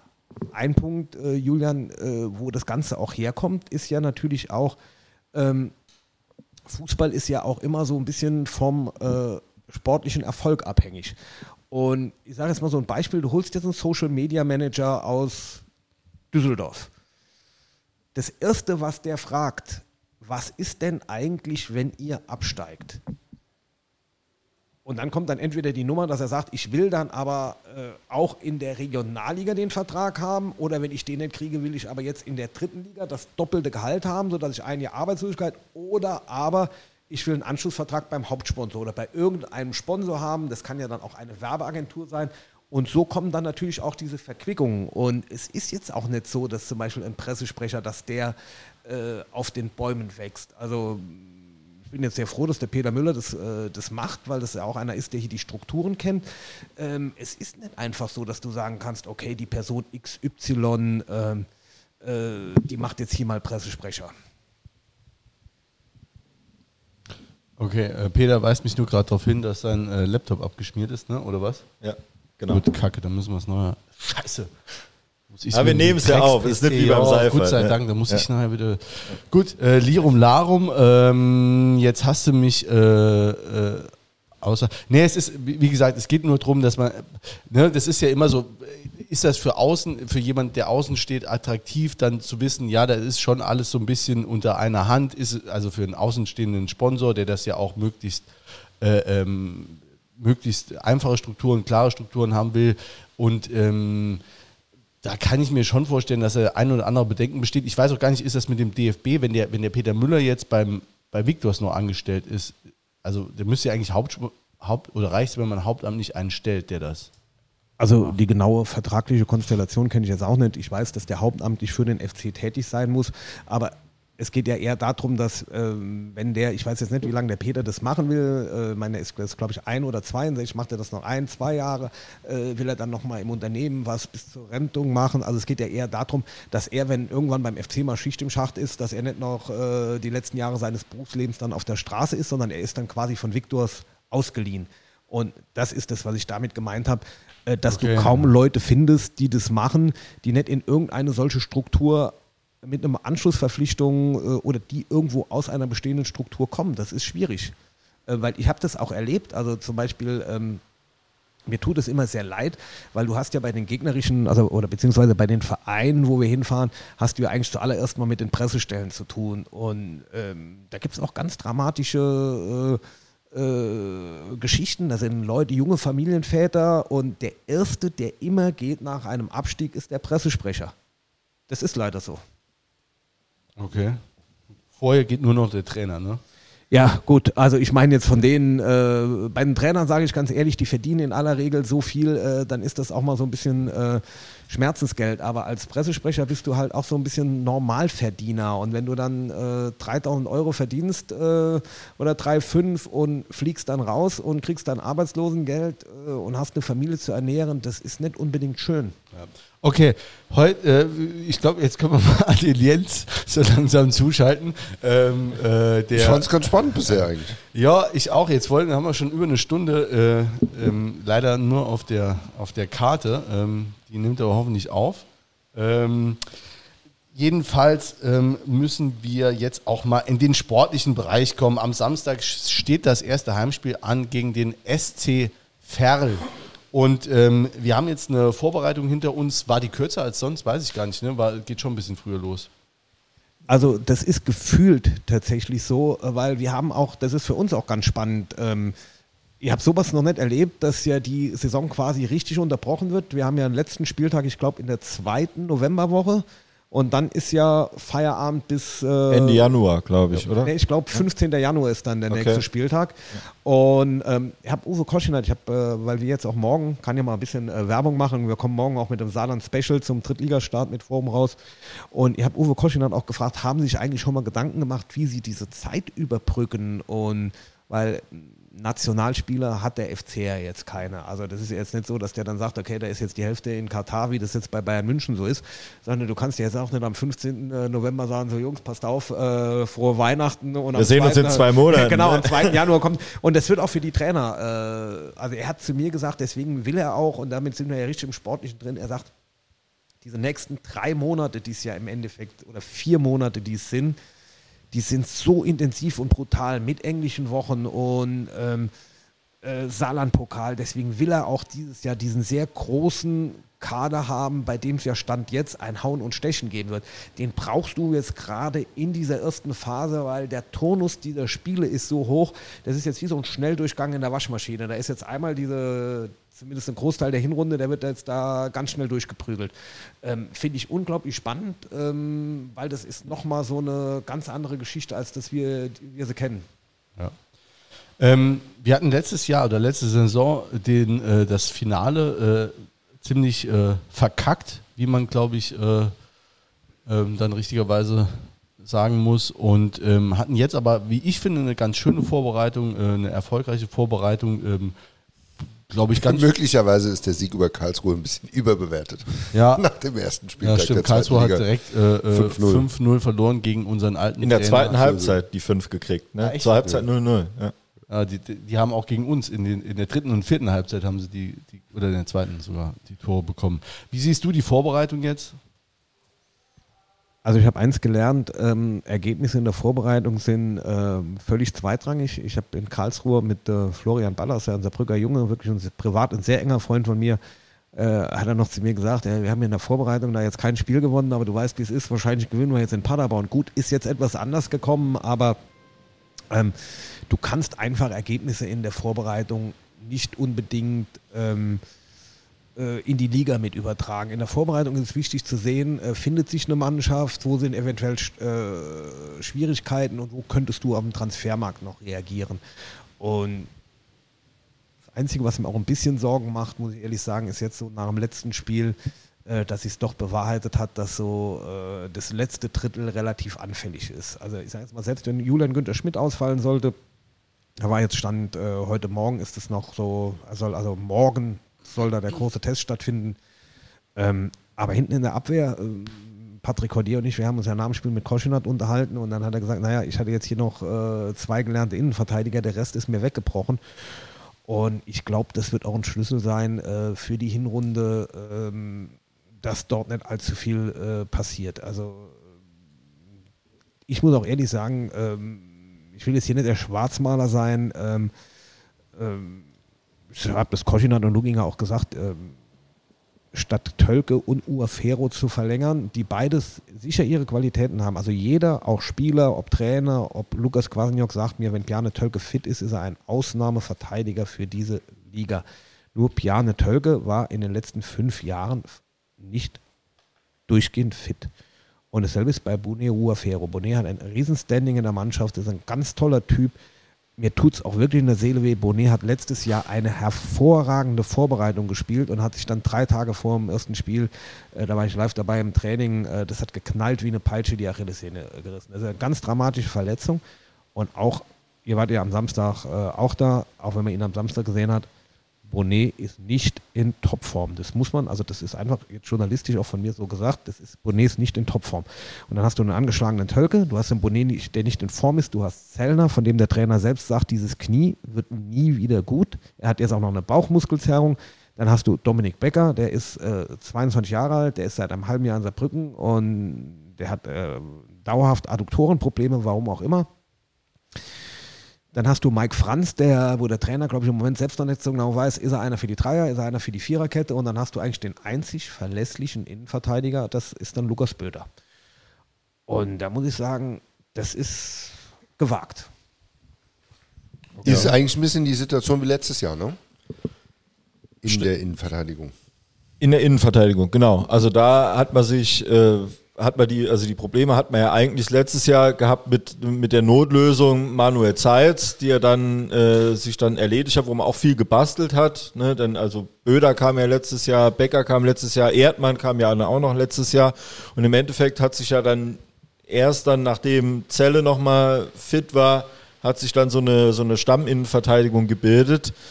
Ähm, man hat aber eher äh, vorne und außen jetzt investiert äh, und, und, und Leute geholt. Sollen wir mal die Neuzugänge durchgehen? Ähm, ja, wir können, also ich würde die Neuzugänge durchgehen direkt, aber ich würde nur gerade sagen, wenn wir eh von der Innenverteidigung jetzt die, die alle, äh, äh, die mal durchgegangen sind, wer, wer spielt denn oder äh, was, wa- was für ein System erwartest du? Dreier, Viererkette und wie, wie spielen wir am Samstag in der Innenverteidigung jetzt oder in der Verteidigung jetzt mal? Ähm, schwierig zu sagen. Ich war eigentlich die ganze Vorbereitung der Meinung, dass es auf eine Dreierkette mit Mike Franz im Zentrum hinausläuft. Äh, seit ähm, Samstag und auch vor allen Dingen seit der gestrigen Trainingseinheit bin ich mir nicht mehr ganz so sicher. Koschinat hat zwar gesagt äh, zu uns, dass die, die Dreierkette immer noch eine Option ist, aber ähm, es hängt jetzt sehr davon ab. Also ich glaube jetzt Becker, Tölke haben jetzt auch mal wieder trainiert. Äh, bei Zellner ist es immer noch so ein bisschen wackelig. So Teile macht er, Teile macht er nicht. Er sagt auch, wenn es zum Schwur kommt, könnte ich. Ähm, ich glaube, Koschinat ist sich da noch nicht ganz sicher. Vielleicht will er sich auch nicht in die Karten schauen lassen. Ähm, Morgen ist ja Geheimtraining, ne, habe ich gelesen. das ist mir neu. Ja, habe ich, auf- hab ich auf lupa.de gelesen. Also äh, unter Ausschluss der Öffentlichkeit. So. Ja gut, Rossi zählt ja nicht zur ja, Öffentlichkeit. ja. Nee, Nö, äh, weiß ich gar nicht. Ich hatte allerdings auch morgen nicht vorgehabt, zum Training zu gehen. Vielleicht ist dann, äh, äh, will er morgen, äh, übrigens ganz interessantes Thema. Die hatten letztes Jahr schon mal so die Diskussion gehabt, dass, und dann hat Koschinat gesagt, das will er eigentlich nicht, ähm, weil es hier ja so, so ein paar Kiebitze gibt, die, die immer sehr im Internet dokumentieren, was da im Training gemacht wird. Und äh, da war zum Beispiel mal äh, irgendein taktischer Zug, der da abfotografiert worden ist. Und da kann ich mich daran erinnern, dass Jürgen Luginger extrem sauer war und der dann auch zu mir mich mal gefragt hat, wie kann man damit eigentlich umgehen? Jürgen ist ja jetzt in den Social Media nicht so aktiv. Der hat ja auch gesagt, wie kann man damit umgehen? Das kann doch nicht sein, dass da Fans so, die haben dann also wirklich, das war unbewusst. Also die haben dann einen, Screenshot gemacht, äh, also ein Foto gemacht vom, von einer taktischen Übung und haben das reingestellt und du hast halt genau gesehen, was er vorhat. Und ähm, vielleicht ist es dann morgen, also wie gesagt, die Information hatte ich jetzt nicht. Ähm, vielleicht ist es dann morgen tatsächlich so, dass er nochmal gucken will, wer ist fit, wie kann ich Dreier, wie kann ich Viererkette ähm, und durchaus Ja, möglich. Wo- Aber wollen wir gerade mal Vor- und Nachteile durchgehen? ja, aber genau, da wird Äh, jetzt. Dreier-, Viererkette? So als aus sportjournalistischer Sicht mit dem Personal, das da ist. Es gibt ja den Spruch, dass außer José Mourinho äh, noch kein Trainer mit einer Dreierkette irgendwas gewonnen hat. Also ähm, vielleicht spielt das da auch in die Bedenken rein. Ich sag mal, die Dreierkette ist grundsätzlich immer dann gut, ähm, wenn du extrem zentrumslastig bist. Und so sind auch so ein bisschen diese Transfers gemacht worden. Also wenn ich mir jetzt angucke, das Spiel am Samstag gegen Köln, die Viererkette, also ähm, Schwede war ich so ein bisschen skeptisch, ähm, weil ich gedacht habe, das ist eher ein Offensiver. Ähm, aber ich glaube, der kann auch hinten links gut spielen. Das ist ein spielintelligenter Junge, der hat ein bisschen was gesehen. Der kriegt es hin. Ähm, bei den Innenverteidigern, also ich kann mir nicht vorstellen, dass Mike Franz Innenverteidiger in einer Viererkette spielt. Ich glaube, dass er, wenn er spielt, zentraler Mann in der Dreierkette ist. Ähm, du brauchst eigentlich im 4-3-3, also was er normalerweise sagt man ja, wenn du Viererkette spielst, spielst du 4-2-3-1 oder 4-4-2. Er hat es jetzt so ein bisschen anders gemacht. Er spielt 4-3-3 und hat sich da jetzt sehr früh festgelegt, diese Geschichte Zeitz, Neudecker und Kerber. Ähm, das ist ja auch eigentlich so das Brunnenstück, wenn er, wenn er Dreierkette spielt.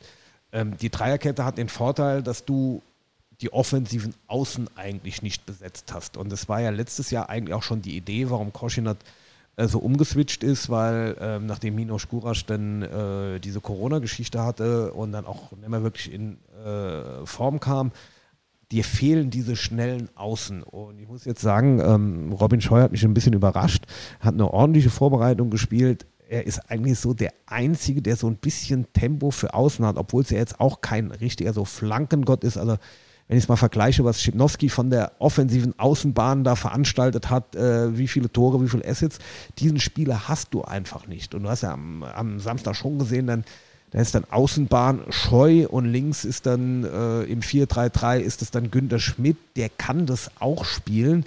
Also ich sage, der Kader ist eigentlich eher für äh, ein 3-5-2 äh, zusammengestellt als äh, für ein 4-3-3. Ähm, wenn er sich jetzt anders entscheidet, denke ich, ist es so ein bisschen diese Unwägbarkeit, ähm, kann Mike Franz jetzt schon permanent über 90 Minuten, braucht er noch Zeit? Äh, wen stelle ich an die Seite? Also, ähm, vor, wenn, du, wenn du mich vor zwei Wochen gefragt hättest, Jens, hätte ich gesagt, Dreierkette ist, äh, ist Zellner, Franz, Tölke. Ähm, der Kollege Wolscheid hat es ja im Kicker auch jetzt so vorher gesagt, also da waren wir uns alle einig. Ähm, heute sage ich, ich will noch nicht mal ausschließen, dass von Zellner, Franz, Tölke am Samstag keiner spielt. Also ich finde, äh, Dreierkette kannst du dann auch gut spielen, wenn du erfahrene Spieler hast. Das haben wir jetzt. Ähm, weil das, glaube ich, da brauchst du viel fußballerisches Verständnis für. Ja, weil du eigentlich niemanden hast, der, ähm, der zur Not dann nochmal reinkrätschen kann, im wahrsten Sinne des Wortes, sondern muss da schon ziemlich fehlerfrei spielen. Ähm, Finde ich jetzt in der Konstellation gar nicht so unsympathisch. Ja, wenn du die Leute hast. Also hast du ja eine gewisse Erfahrung hinten dran. Ja, wie gesagt, ich fand eigentlich, dass der, ähm, dass der Kader, äh, vor allen Dingen, weil man jetzt gesagt hat, man will offenbar oder Koschinat hatte gemeint, wir sind jetzt defensiv unterwegs äh, auf dem Transfermarkt. Luginger hat auch gesagt, wir haben immer so diesen Handlungsdruck, weil bis vor drei Wochen hieß es ja noch äh, so Jalen Hawkins und wir wollen unbedingt noch einen Tempospieler für außen. Ähm, da hat man jetzt äh, anscheinend keinen mehr. Vielleicht machen sie das dann so ein bisschen inkognito und überraschen uns. Aber wie gesagt, ich finde eigentlich, dass der Kader eher für eine Dreierkette ausgelegt ist. Mit einem relativ starken Zentrum. Ähm, vor allen Dingen wird es ja auch Sinn machen, weil sie ja immer noch darauf hoffen, dass irgendwann Grimaldi nochmal kommt. Und Koschin hat ja auch immer gesagt, äh, ich will irgendwann mal mit Grimaldi und Jakob spielen. Ähm, und es geht ja im 4-3-3 dann schon immer. Und von daher glaube ich, dass dieses 3-5-2 äh, schon eher äh, das ist, was auch Koschinat spielen lassen will. Ja, sagt man aber eigentlich, dass es ein bisschen ausgedient hat, das 3-5-2. Ne? Vielleicht erlebt es jetzt nochmal ein Revival. Also ich finde Dreierkette dann spannend, wenn man eigentlich ein 3-4-3 spielt.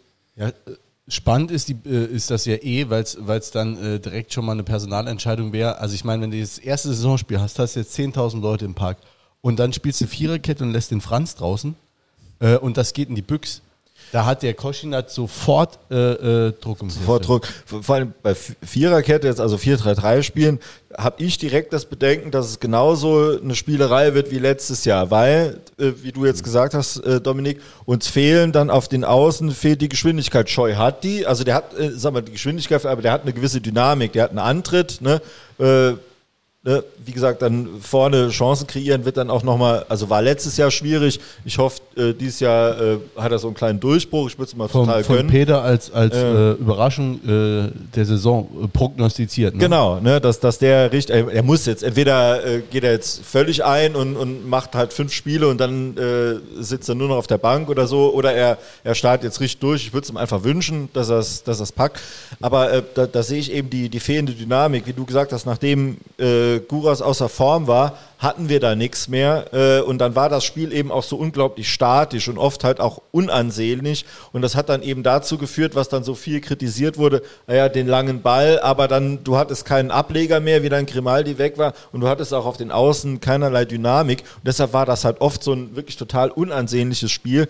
Günter Schmidt hat sich dann oft wirklich abgearbeitet auf einer Position, die nicht seine Stärken betont, äh, hat dann auch oft unglücklich ausgesehen und du hattest einfach dann insgesamt dieses Gefühl, hier passiert ja gar nichts auf dem Spielfeld, obwohl die Mannschaft trotzdem viel investiert hat. So, und wenn das jetzt nochmal direkt am, am Saisonstart so, so kommt, dann sehe ich das, äh, wie du jetzt gesagt hast, dann ist auch direkt äh, die Unzufriedenheit groß. Ähm, Ja, ich, seh- finde vor- vor allem Ja. gerade, weil du, in, also ich habe drei Testspiele jetzt gesehen. Vor allem hatte ich auch das Gefühl, also jetzt, ich meine, gegen Quierschied ne, ist immer so, ein, so eine Sache, aber äh, gerade auch gegen Pirmasens, äh, wo du schon äh, auf einem extrem kleinen Platz äh, äh, schon Druck auf, äh, aus, äh, ausgeübt hast auf den Gegner. Und ich fand, das war schon eine andere Spielerei als, als im letzten Jahr. Also mir hat das ganz gut gefallen bisher. Also muss ich dir recht geben, ich fand jetzt auch gegen Köln am Samstag ähm, in dem 4-3-3, du spielst eigentlich relativ wenig ähm, mit langen Bällen.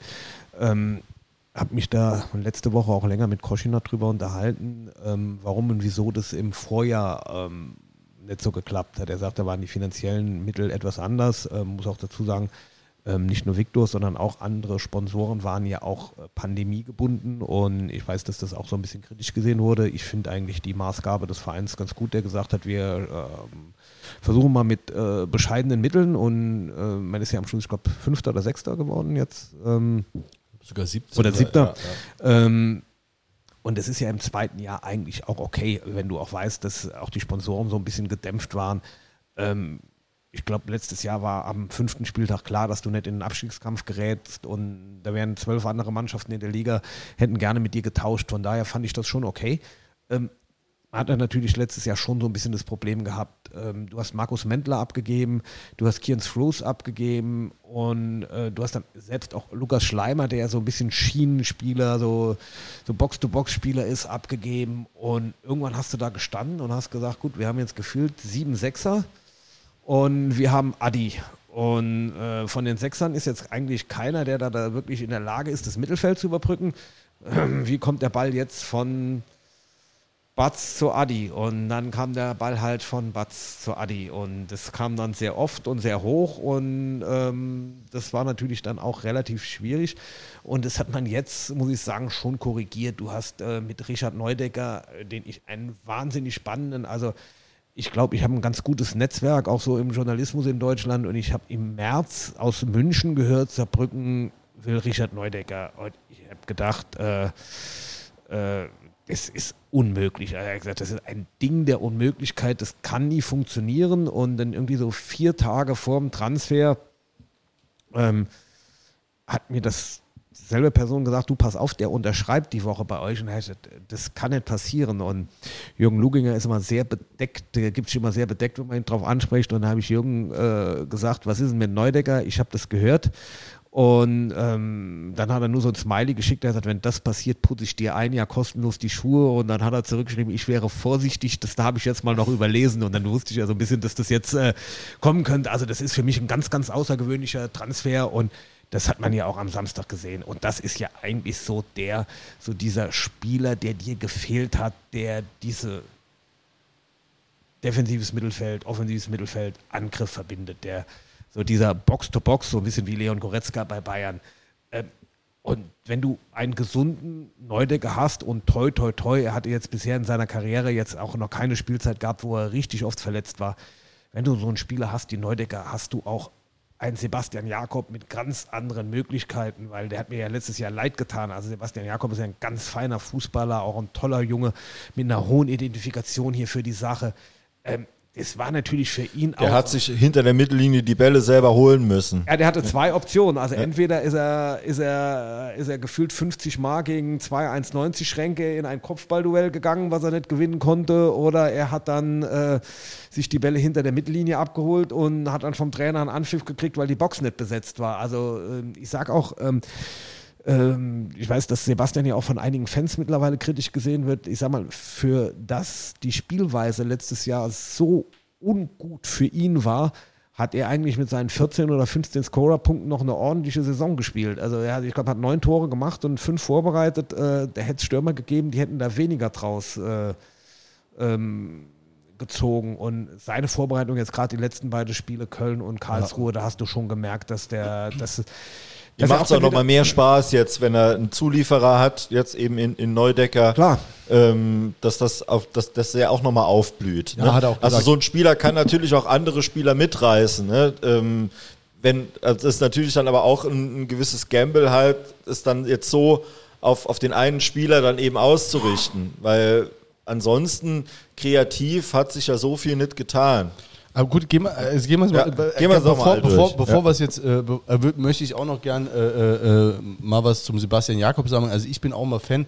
Ich finde das auch manchmal ein bisschen, wenn du, wenn du so lupa.de liest, äh, die Fanforen, ähm, da muss ich mich manchmal fragen, also echt, du hast den Saarländer, der seit Jahren bei uns spielt und äh, ähm, das kann von außen betrachtet, kann man immer sagen, ja gut, der läuft sich halt die Hacken ab, macht aber nichts. Der hat aber auch einen schwierigen Stand und wenn du siehst, dass es, äh, wenn er die Bälle kriegt, äh, äh, sieht es halt nochmal komplett anders aus. Da würde ich auch mal sagen, also kann man sich auch mal ein bisschen äh, beruhigen und den, ähm, den auch mal von außen ein bisschen unterstützen. Ähm, äh, wir haben mit ähm, dem Pato- Paterok haben wir jetzt erst mal äh, einen äh, Ersatztorhüter nochmal neu verpflichtet, ne? ähm, der schon aber wahrscheinlich mit ein bisschen mehr ähm, Minuten rechnet wie seine Vorgänger, gehe ich von aus. Also muss dazu sagen, dass Daniel Batz, glaube ich, die letzte Rückrunde permanent auch Probleme hatte mit der ähm, Patellasehne. Also äh, er hat also schon Schmerzen gehabt und ähm, das war schon so ein bisschen, dass Batzi gesagt hat, so, also ähm, solange ich hier irgendwie halbwegs gerade auslaufen kann, stelle ich mich da in die Kiste. Ähm, weil hinten dran, das äh, wird Koschinat in dem Interview, was morgen bei uns erscheint, auch sagen, äh, war ein bisschen viel Unruhe. War eigentlich die Zielsetzung, dass Ionen und ähm, und Hupe sich da so ein bisschen betteln um Platz zwei hinter Batz und äh, die haben sich dann miteinander gebettelt und ähm, äh, haben sich da so ein bisschen so in die Haare gekriegt und es war nicht sehr leistungsfördernd und dann war das im Endeffekt so, dass Batzi gesagt hat, also bevor ich hier einen von denen da dauerhaft in die Kiste lasse, dann quäle ich mich. Ähm, das ist auch nicht unbedingt immer zielführend. Also auch im Hinblick ähm, gilt es nicht nur für Batz. Ähm, auch so, wenn man jetzt anguckt, Adriano Grimaldi kommt ja zurück. Ähm, wenn du Spieler hast, auch Leistungsträger hast, ähm, natürlich können die sich alle mal ein, zwei Spiele quälen, aber es ist nicht gut und es ist jetzt keine Floskel. Der Körper ist deren Kapital. Wenn du permanent, und das hat Koschinat ja auch gesagt, er hat gesagt, ja, du hast ja Grimaldi nicht nur für vorne gebraucht, sondern du hast den ja auch gebraucht für den Defensivkopfball und im Endeffekt hast du, äh, und da ist es wirklich so, das ist manchmal, du kannst es teilweise auch, dann schüttelst du den Kopf. Grimaldi macht hier, ich glaube, gegen Würzburg oder Dortmund 2 macht er noch ein Riesenspiel und dann steht er in der Mixzone und es war vor dem Magdeburg-Spiel und sagt, ey Jungs, ich bin so happy, 23 Spiele am Stück habe ich seit zehn Jahren nicht gemacht. Und das nächste Spiel war sein letztes. Und wenn du dann hinterher hörst, dass er ja schon immer auch so ein bisschen anfällig war in der Achillessehne, ähm, normalerweise, das war letztes Jahr das Problem, warum es auch für ganz oben nicht gelangt hat. Du hast dann unglaublich viele Spieler, also Sebastian Jakob kam ja dann auch aus einer Corona-Erkrankung, er hat ja die Achillessehnengeschichte gehabt. Der war ja in der Rückrunde, sagt Koschin hat ja auch, normalerweise hättest du ja Sebi in der Rückrunde äh, auch mal schonen müssen, aber es war ja niemand mehr da, nachdem Grimaldi weggefallen ist. Und ähm, um zu Batz zurückzukommen, also Koschinat hat sich festgelegt, Batz ist die Nummer eins, aber ich glaube, mit dem Paterok hast du jetzt schon mal jemanden, wo du sagen kannst, also wenn Batz jetzt irgendwie mal wieder was hat oder erkältet ist, äh, der muss sich da jetzt nicht mit 39 Fieber nochmal ins Tor stellen, weil er denkt, also da bin ich immer noch besser als die anderen zwei, sondern äh, also äh, Tim Paterok ist ein sehr, sehr guter, unerfahrener Torwart. Ja, ja finde ich auch eine, äh, eine schöne Neuverpflichtung. Dann, äh, über ihn haben wir schon ein bisschen was gesprochen, war auch schon mal hier zu Gast im Podcast, Mike Franz. Äh, vielleicht so ganz kurz, kannst du siehst du das nur positiv oder überhaupt? Oder wie, wie stehst du zu der Personalentscheidung? Also bei Mike äh, merkt man erstmal, wie alt man wird. Ähm, ich war Pressesprecher, als Mike aus der Jugend kam und äh, habe ihn damals zu seinem ersten äh, Live-Auftritt in der Sportarena beim SR hochgefahren. Da haben wir uns neulich nochmal drüber, da muss man beide lachen. Ähm, und der Kontakt ist auch in den vergangenen 17 Jahren eigentlich nie abgerissen. Ähm, von daher freut es mich sehr. Ähm, ich weiß, was der Mike diese Sache hier äh, bedeutet. Ähm, allerdings ist auch klar, das habe ich Mike auch mal im Gespräch gesagt, ähm, er ist ja nicht als Maskottchen gekommen. Er muss auch sportlich liefern. Also ich glaube, der Mike ist topfit, äh, was kaum einer weiß. Äh, Mike hat mit die besten Sprintwerte in der Mannschaft. Ich kann auf der anderen Seite Uwe Koschinat verstehen. Wir sind Das jetzt wissen alle Hörer, weil er hatte schon Hat die besten Sprintwerte gesagt, in Hannover. Das hat er Also, nämlich auch gesagt, okay. auf den ersten zehn Meter zumindest. Gut. Ähm, aber auch das hat Uwe Koschinat gesagt und vielleicht muss er da auch den Mike mit seinen fast 36 Jahren nochmal bremsen. Wir kommen dann wieder in diese Diskussion. Natürlich werden die Fans jetzt sagen, ja, der Mike, der muss jetzt jedes Spiel 90 Minuten. Und dann musst du dir die Frage stellen, wie viele Spiele hatten der Mike in der letzten Zeit über 90 Minuten gemacht? Und Sebastian Jakob hat mal zu mir gesagt, du brauchst normalerweise, wenn du eine schwere Verletzung hast oder lange nicht gespielt hast, denselben Zeitraum nochmal, bis du bei 100 Prozent bist. Und bei Sebi war es tatsächlich so, der hatte Jugend bis zu seinem ersten Kreuzbandriss nie eine muskuläre Verletzung gehabt. Der sagt dann, der gilt ja heute so als anfällig. Der hat jetzt im letzten Jahr auch, glaube ich, nochmal eine muskuläre Verletzung gehabt, ganz am Anfang, nach der Achillessehnengeschichte. Der Sebastian sagt zu mir, ich habe nach jeder Verletzung, wenn dann auch die Trainer kommen, du bist dann auch ehrgeizig und komm Junge, ey, wir haben nur einen Stürmer und du musst und du musst und du musst und komm, quäl dich, sagt er. Und dann fliegt mir wieder der Oberschenkel weg. Und ich glaube, das ist jetzt auch so ein bisschen die Gefahr, die bei Mike besteht. Mike ist brutal ehrgeizig. Ähm, aber er hat auch zwei Jahre nicht gespielt. Und vielleicht ist es dann auch so der Gedanke von Uwe Koschinat, dass er sagt, als erfahrenes Element erstmal und hinzu kommt, äh, dieses Ferlspiel ist ja äh, dadurch, dass uns der saarländische Fußballverband ja äh, traditionell zum FC Homburg löst, äh, lost ins Halbfinale, ähm, haben wir ja äh, ne, übernächste Woche schon wieder frei. Und deswegen ist ja eigentlich diese, dieses Ferlspiel so ein bisschen vorgelagert. Also du hast ja nach Ferl nochmal ganze zwei Trainingswochen bis zum Elversberg-Spiel. Und ich kann mir schon vorstellen, dass die Formation Ferl eine etwas andere sein wird als Elversberg. Wenn du ihn aufstellen würdest, wo würdest du ihn hinstellen, nachdem was du jetzt gesehen hast? Also wir haben gerade schon über ja, defensive, also äh, Abwehr, Mittelfeld, defensives Mittelfeld gesprochen. Wo würdest du ihn hinstellen? Also es gibt äh, zwei Positionen, die ich ihm absolut zutraue. Das ist die zentrale Position in der Dreierkette und es ist die defensive Acht von den drei Achtern. Aber dann würdest du mit Luca Kerber dein deine Kronjuwelen äh, quasi entwerten. Und man muss ehrlich dazu sagen, Luca ist einer der ganz großen Gewinner der Vorbereitung. Luca hat eine unfassbar gute Vorbereitung gespielt. Er ist deutlich stärker auch nochmal als zum Zeitpunkt äh, der Vorsaison. Auch körperlich äh, auch nochmal zugelegt. Also habe ich auch gesehen. Ich habe ihn letztes Mal Stadt ja. gesehen. Da habe ich ihn erst nicht erkannt, weil ich dachte, so abgeklatscht. Nee, war, er war, glaube ich, mit seinem Vater oder so unterwegs und dann ist man ja doch mal zurückhaltend. Ähm, ja, äh, denkst also Zeitz und, und Kerber auf jeden Fall gesetzt, es sei denn Sperre oder, oder Verletzung. Ja, also das hat äh, Koschin hat auch so ja. zu mir gesagt. Äh, diese drei Achter, Zeitz, Kerber, Neudecker stehen erstmal. Er hat jetzt versucht, so ein bisschen Dave Gnase äh, stark zu reden. Ähm, ich muss jetzt dazu sagen, ich habe muss ja immer aufpassen, das heißt ja dann immer, das ist dein Liebling und den kannst du nicht leiden. Dave Knase ist ein ganz netter Kerl. Ähm, ich fand auch seine Rückrunde war dann besser als die Vorrunde. Aber ich weiß nicht, wie ihr es gesehen habt. Ich fand ihn jetzt auch am Samstag nicht sonderlich auffällig. Also da ist schon auch ein Leistungsabfall zu Luca gewesen ähm, auf der Position. Ähm, aber eins kann ich auch sagen, wir können über jede Startelf reden und Tobias Jänicke ist auch bei keinem Journalisten in der Startelf. Und ich gebe jetzt die Wette ab, Tobias Jänicke wird mehr als 30 Spiele machen. Ja, da gehe ich auch von aus, ja. Der performt auch einfach immer, wenn er, wenn er am Start ist, ja.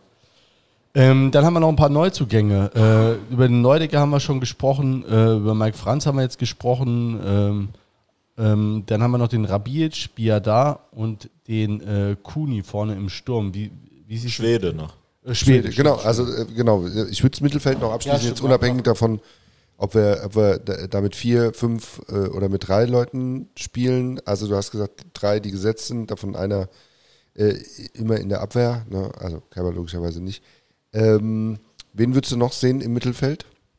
Ja gut, Jetzt, wie würdest du das aufstellen? Hängt, ähm, hängt halt von der Taktik ab. Ich glaube, äh, Schwede ist äh, links gesetzt. Ähm, rechts. Wie, wie fandst du die Spiele, die Sehr gut, sehr ja. gut. Also wirklich sehr, sehr gut. Ähm, absolut positiver äh, Transfer. Ähm, auch mal gespannt, ob der Körper, auch bei ihm stellt sich die Frage, er hat ein Jahr wenig gespielt, der hat echt Probleme gehabt, ob das dann auch einer ist, der ähm, über die Distanz gehen kann. Aber ich finde, links sind wir ganz gut besetzt, weil Pius Kretschmer hat eigentlich auch eine ordentliche Vorbereitung gespielt und ich bin so ein bisschen Fan von dem Jungen, weil der hat so den Schalk im Nacken und das ist halt so ein Zocker. Ich weiß, dass sich die Leute manchmal drüber aufregen, aber der macht ja hinten mal einen Übersteiger. Übersteiger entdeckt genau, für genau, sich, genau, ne? genau. Ja.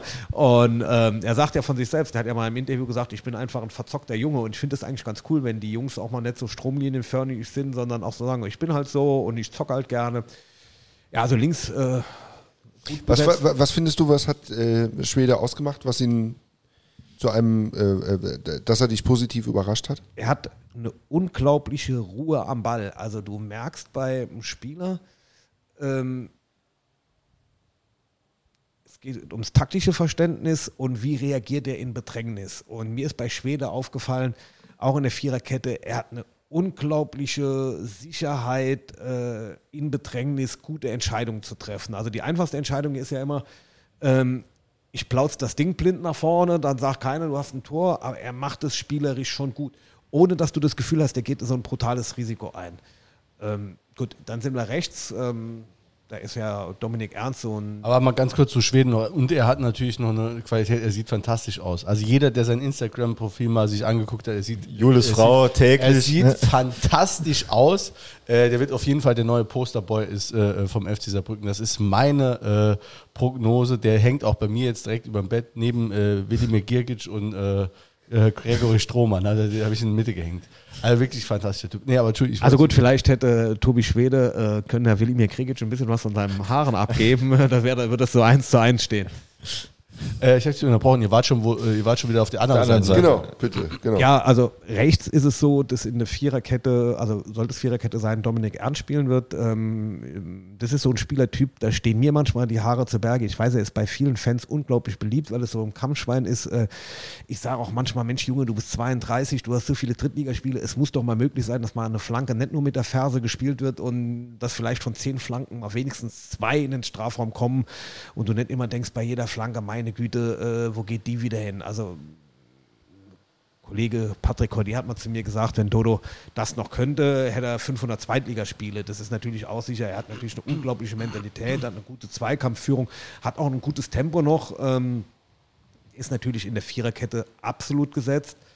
Ähm, beim Bereich Dreierkette äh, bin ich mal gespannt. Robin Scheuer hat diese Position in Karlsruhe extrem gut gespielt. Ähm, und auch Tobias Jänicke hat es ja unter Lottner schon gespielt, diese vorgezogene Position, also die Außenverteidigerposition in der, in der Fünfer- bzw. dann Dreierkette. Ähm, ich glaube, dass in beiden äh, Positionen äh, ernst beginnen wird, äh, weil es einfach auch ein Transfer vom Trainer ist und der Trainer extrem auf ihn setzt. Äh, ähm, Trainer ist so, dass er ja sehr laufintensives Spiel haben will und da ist Dodo natürlich schon einer, der auch diese, diese Meter macht. Äh, wie gesagt, äh, wenn er jetzt noch ab zu, manchmal entdeckt man ja auch im hohen Alter noch Talente an sich, wenn jetzt die Flankenwahrscheinlichkeit noch ein bisschen höher wird, äh, könnte man da viel Spaß haben. Ja, äh, Zentrum ist ansonsten ja mit Zeitz, äh, Neudecker und Kerber besetzt und dann sind wir eigentlich in der Fünferkette ja, äh, also im, im System mit Fünferkette äh, sind ja nur noch zwei. Das ist jetzt, solange Grimaldi nicht fit ist, völlig klar. Eigentlich Günter Schmidt und Jakob, aber jetzt, ich habe ja schon gesagt, eigentlich ähm, wir haben immer das, äh, was die Kollegen vom Kicker auch haben. Du sitzt dann irgendwann und sagst, du legst dich jetzt fest auf eine Stammelf und in dem Spiel passiert dann irgendwas. Und das ist jetzt mit Güni passiert. Das weiß jetzt noch keiner genau, ähm, äh, was da ist. Ähm, und Kuni ist noch gesperrt. Ähm, Grimaldi ist noch nicht so weit. Und dann bleibt dir eigentlich, äh, wenn du Dreierkette spielen solltest, was ich, wie ich gesagt habe, persönlich gegen Ferl nicht mehr glaube. Also ich glaube, gegen Ferl wird es äh, dann äh, im 4-3-3 sein, dass Jakob zentral spielt, äh, Rabihic äh, äh, links und ähm, Scheu rechts. Ähm, mit der Fünferkette wird es anders aussehen, aber da fehlen dir jetzt so ein bisschen die Optionen. Also wie gesagt, Günter Schmidt, Aussage heute Mittag war, morgen soll getestet werden. Ich habe jetzt von euch ge gehört, es ist morgen ein Geheimtraining. Also äh, vielleicht werden wir dann am Freitag auf der PK mehr erfahren. Ähm, vielleicht noch ein paar Worte zu äh, Rabihicic. Wie hast du den gesehen? Oder was du Noch dem ersten Spiel stolpern wir noch ein bisschen über die ja, der brauchen wir noch. Über den Kasim. Ja, über, Ist über, über Kasim. Ähm, Ja.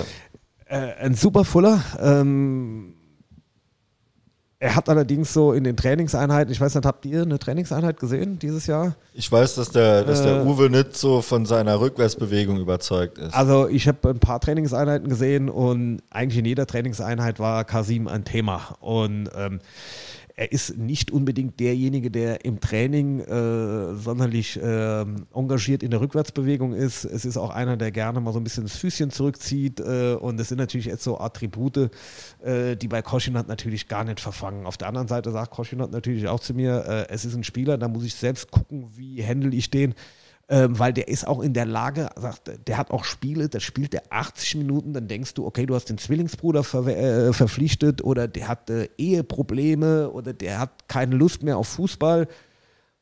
Der spielt 80 Minuten eine Krütze und dann macht er in 10 Minuten drei Tore. Also das sagt er, das ist das, was bei diesem Spieler drin ist. Also ich glaube, er könnte so ein Spieler werden, der äh, richtig schöne Momente äh, beschert, aber äh, es wird auch sicherlich mal Spiele geben, wo du denkst, meine Güte, was ist denn dem los? Hat er heute keinen Bock oder so? Es ist ein Künstler und Künstler sind eigen, aber er hat natürlich eine Ballführung, also die ist äh, phänomenal. Die habe ich in der dritten Liga so auch noch nicht gesehen. Und Kuni? Kuni hat ein ganz, ganz, ganz spannendes Profil. Ähm, für ihn wird es jetzt davon abhängen, dass er mal so diesen Übergang von Talent zu äh, gestandenem Spieler ähm, annimmt und auch schafft. Er hat es in Paderborn in der zweiten Liga nicht geschafft und es ist ein Unterschied, ob du jetzt in der Regionalliga mal 25 Schütten machst, als auch in der, in der dritten Liga. Dagegen so abgekochte Innenverteidiger ähm, dich durchsetzt. Also er hat, also man sieht, er hat Anlage, er hat äh, ähm, er klemmt, das ist so ein bisschen so, so der kleine Bruder von Adi, er klemmt gut, er, er, hat, er bewegt sich gut im Raum, er, er braucht nicht sehr lange, bis er nach dem Claim den Ball unter Kontrolle hat, sondern der Blick geht immer hoch.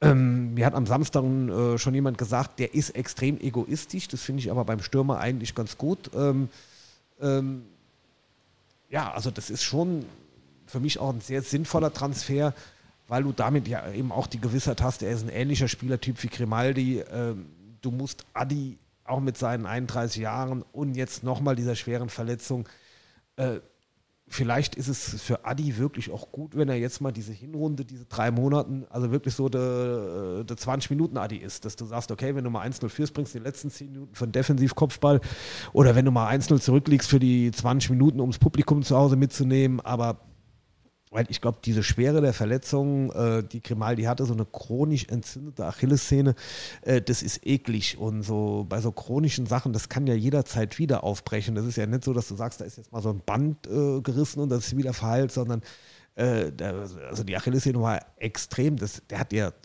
Tage gehabt, da konnte der keine Treppe steigen das glaube ich auch für Fans mal ganz wichtig zu, zu hören, äh, was für einen Schweregrad diese Verletzung hat, weil du hörst ja immer, der hat die Achillessehnen äh, entzündet, äh, das soll mal zwei Wochen ruhig machen.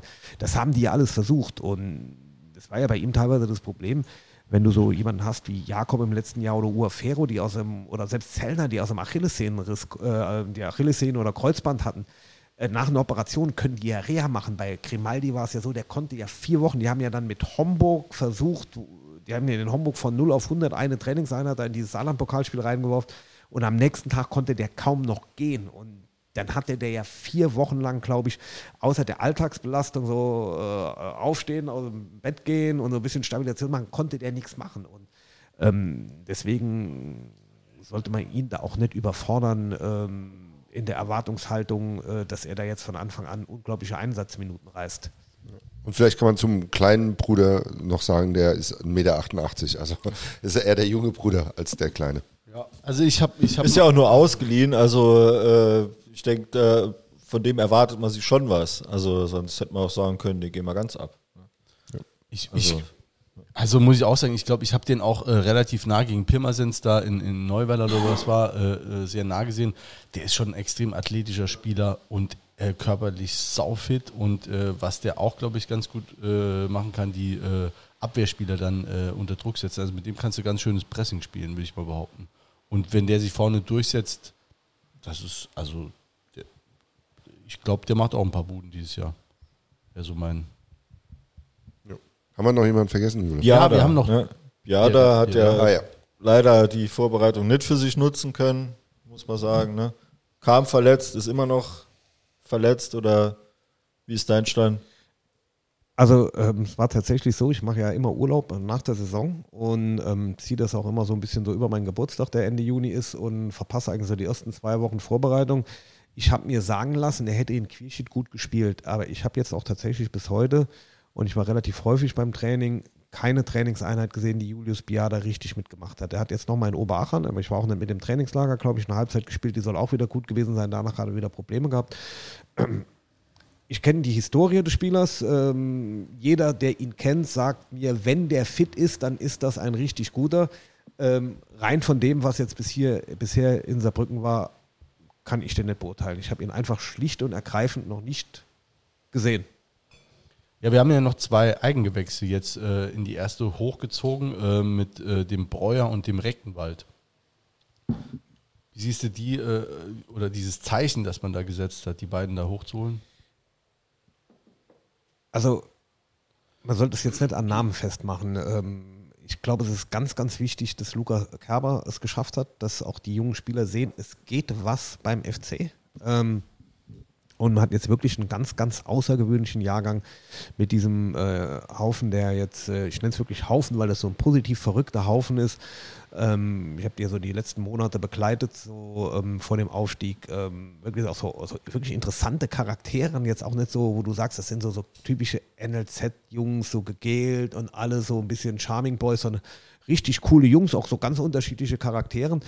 Und ähm, da muss man jetzt unterscheiden. Frederik Reckenwald kommt jetzt schon aus der A-Jugend. Ähm, er hat jetzt natürlich eine schwierige Position, weil äh, Dominik Ernst wird gesetzt sein und ähm, er hat auch schon eine gewisse äh, Verletzungshistorie gehabt. Ähm, trotzdem denke ich, dass Saarland-Pokal oder mal Einwechslung, Freddy ist sehr ehrgeizig, äh, ist auch so ein kleiner Terrier, so ein Badenbeißer, ähm, dass er sich da schon rankämpfen muss. Und bei Andy Breuer, äh, sage ich einfach auch, da muss man die Kirche mal im Dorf lassen. Der Junge ist 16 Jahre alt, äh, der geht eigentlich ins erste Jahr U17. Also das gilt ja auch für Tim Walle oder für Felix Jubelius, die am Samstag eingewechselt worden sind. Also mich freut es, also ich habe hier im Vorbericht äh, ähm, vor dem Wiesek-Spiel gemacht. Da habe ich mich mit dem Felix Jubelius getroffen. Das ist so ein faszinierender junger Mann. Also da war ich richtig begeistert, was der für so einen klaren Plan äh, hat, wie er seine Zukunft sieht. Aber nichtsdestotrotz, das sind noch halbe Kinder.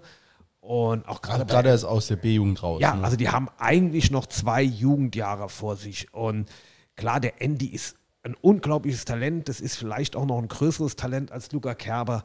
Ähm, aber man sollte dem Andy zumindest mal die nächste Saison noch geben, wo man sagt, er lernt, er muss auch körperlich noch ganz, ganz, ganz viel, also es ist auch nochmal was anderes, als äh, wenn du gegen Köln 2, die ja auch eine NLZ-Mannschaft spielst, äh, spielst. Ähm, Andy Breuer in Zwickau, da habe ich derzeit noch Probleme, mir das vorzustellen.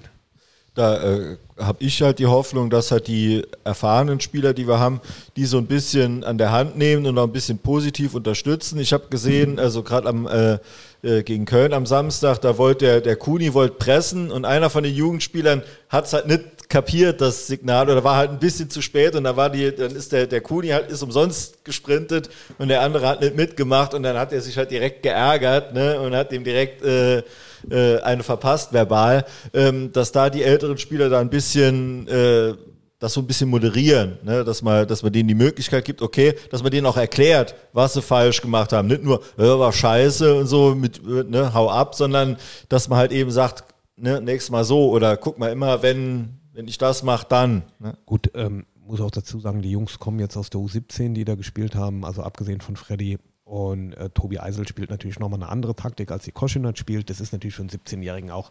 Ähm, die haben jetzt auch wenig Pause gehabt. Die kommen da jetzt von 0 auf 100 noch mit dieser Aufstiegseuphorie. Äh, haben ein anderes äh, Spielsystem gehabt, dann kommst du da rein. Also ich glaube, äh, bei Felix Jubelius zum Beispiel ist es so, ähm, das war der, der das Pressen nicht ganz Okay. gerafft hat. Ähm, der hat ja, glaube ich, erst, äh, noch gar nicht mit der ersten Mannschaft mittrainiert. Den haben die am Freitagabend angerufen. Ähm, der sollte im, Mittag, äh, im Winter mal mittrainieren. Da hat er Rückenprobleme gehabt. Dann rufen sie ihn jetzt an, weil die Innenverteidiger ausgefallen sind, äh, dass der Junge nicht weiß, wie die, wie die Bewegungsabläufe und die Struktur des Spiels sind. Äh, das versteht sich doch. Also insgesamt ähm, muss man aber sagen, dass das schon äh, Freude macht, aber nichtsdestotrotz sollte man so ein bisschen die Kirche im Dorf lassen. Es wird auch von diesem sehr, sehr starken 17-Jahrgangs nicht jeder packen. Die, die Entwicklungen sind auch ähm, unterschiedlich. Ähm, was viel ausmacht, ist tatsächlich so, das ist auch so mein Eindruck, wenn du dich mit Eltern unterhältst oder mit den Beratern unterhältst. Es ist nicht mehr so, dass der 15-Jährige sagt, eigentlich ist der FC mein Verein und eigentlich bin ich gerne beim FC, aber die Strukturen hier, die sind so schwach. Also damit ich Profi werde, muss ich mich verändern. Und da hat der Verein schon und äh, das sage ich auch ganz offen. Ähm, ich habe den Carsten Specht am Anfang durchaus kritisch gesehen, weil er war am Anfang auch so ein bisschen, war auch noch jung. Er war auch sehr zurückhaltend, was Medien anging. Immer wenn du den angesprochen hast, hast du so ein bisschen das Gefühl gehabt, oh Gott, der hat, der denkt jetzt, du, du bist der Teufel im Leibe, aber äh, wir haben uns da schon auch ein Stück weit aneinander äh, gewöhnt und ich muss ehrlich sagen, was der Carsten Specht inhaltlich, also vor allen Dingen inhaltlich von der fußballerischen Ausbildung in dieses NLZ eingepflegt hat. Das hat ganz, ganz hohes Niveau und die sind ja immer erst noch am Anfang von dem, was sie machen. Und da muss man wirklich sagen, da hat der Verein und ich halte das auch ganz wichtig, weil Lukas Kwasniok war ja so ein totaler Fan von Specht und Carstens äh, Vertrag ist ja auch ausgelaufen. Ich hatte da schon auch äh, schon den Gedanken gehabt, dass er nach Paderborn gehen könnte, aber dass er jetzt nochmal, ich glaube, für drei Jahre verlängert hat, äh, für den Verein ganz, ganz wichtig. Ja, okay. Äh, einziger Spieler, den wir heute Abend noch nicht gedroppt haben, war, äh, ist äh, Justin Steinkötter. Sonst haben wir sie eigentlich alle durch. Äh, bleibt da der Crunch-Time oder sogar Schlussphasenspieler äh, aus, den, aus dem letzten Jahr oder wie siehst du da das Potenzial? Also Steinkötter war, war so ein Phänomen. Immer wenn er reingekommen ist, hat er ordentlich Betrieb gemacht und dann hast du eigentlich immer gedacht, so, er muss ihn doch jetzt mal von Anfang an spielen. Und als er dann mal von Anfang an gespielt hat, hast du gedacht, so, oh, also eigentlich packt er das nicht. Ich fand jetzt seine Vorbereitung ähm, relativ schwierig. Ähm, er hat natürlich erst auch nochmal eine andere Drucksituation. Also Jakob ist in Form, äh, Günter Schmidt wird jetzt auch eher so in dem 3-5-2 als Spitze gesehen, Grimaldi ist wieder da, Kuni ist da, ähm, also ich sage es jetzt mal ganz äh, überspitzt, die einzige Existenzberechtigung, die Steinkötter derzeit hat, ist, dass er U23-Spieler ist. Äh, ansonsten wird er es schwer haben, äh, wenn sie alle fit sind, in den Kader zu kommen. Und ich glaube, das macht was mit dir. Er hat eine relativ, ähm, das hat man am Samstag auch gesehen, ist ihm am Samstag nicht viel gelungen. Und da gibt es so eine Szene, wo er dann so ein bisschen ausgerutscht ist, wo er dann am Boden gelegen hat und so mit beiden Händen so auf den Boden gekloppt hat, wo du gemerkt hast, der Junge ist einfach unzufrieden mit sich in seiner Situation. Ähm, trotzdem würde ich ihn nicht abschreiben. Äh, auch dort gilt, äh, ein talentierter NLZ-Spieler muss irgendwann zum Mann werden. Er muss sich da jetzt durchbeißen. Ähm, äh, mir ist am Samstag so ein bisschen aufgefallen, Koschinat hat das so ein bisschen relativiert. Ich fand, er hat immer noch das Problem, er hat teilweise einen sehr unsauberen ersten Kontakt.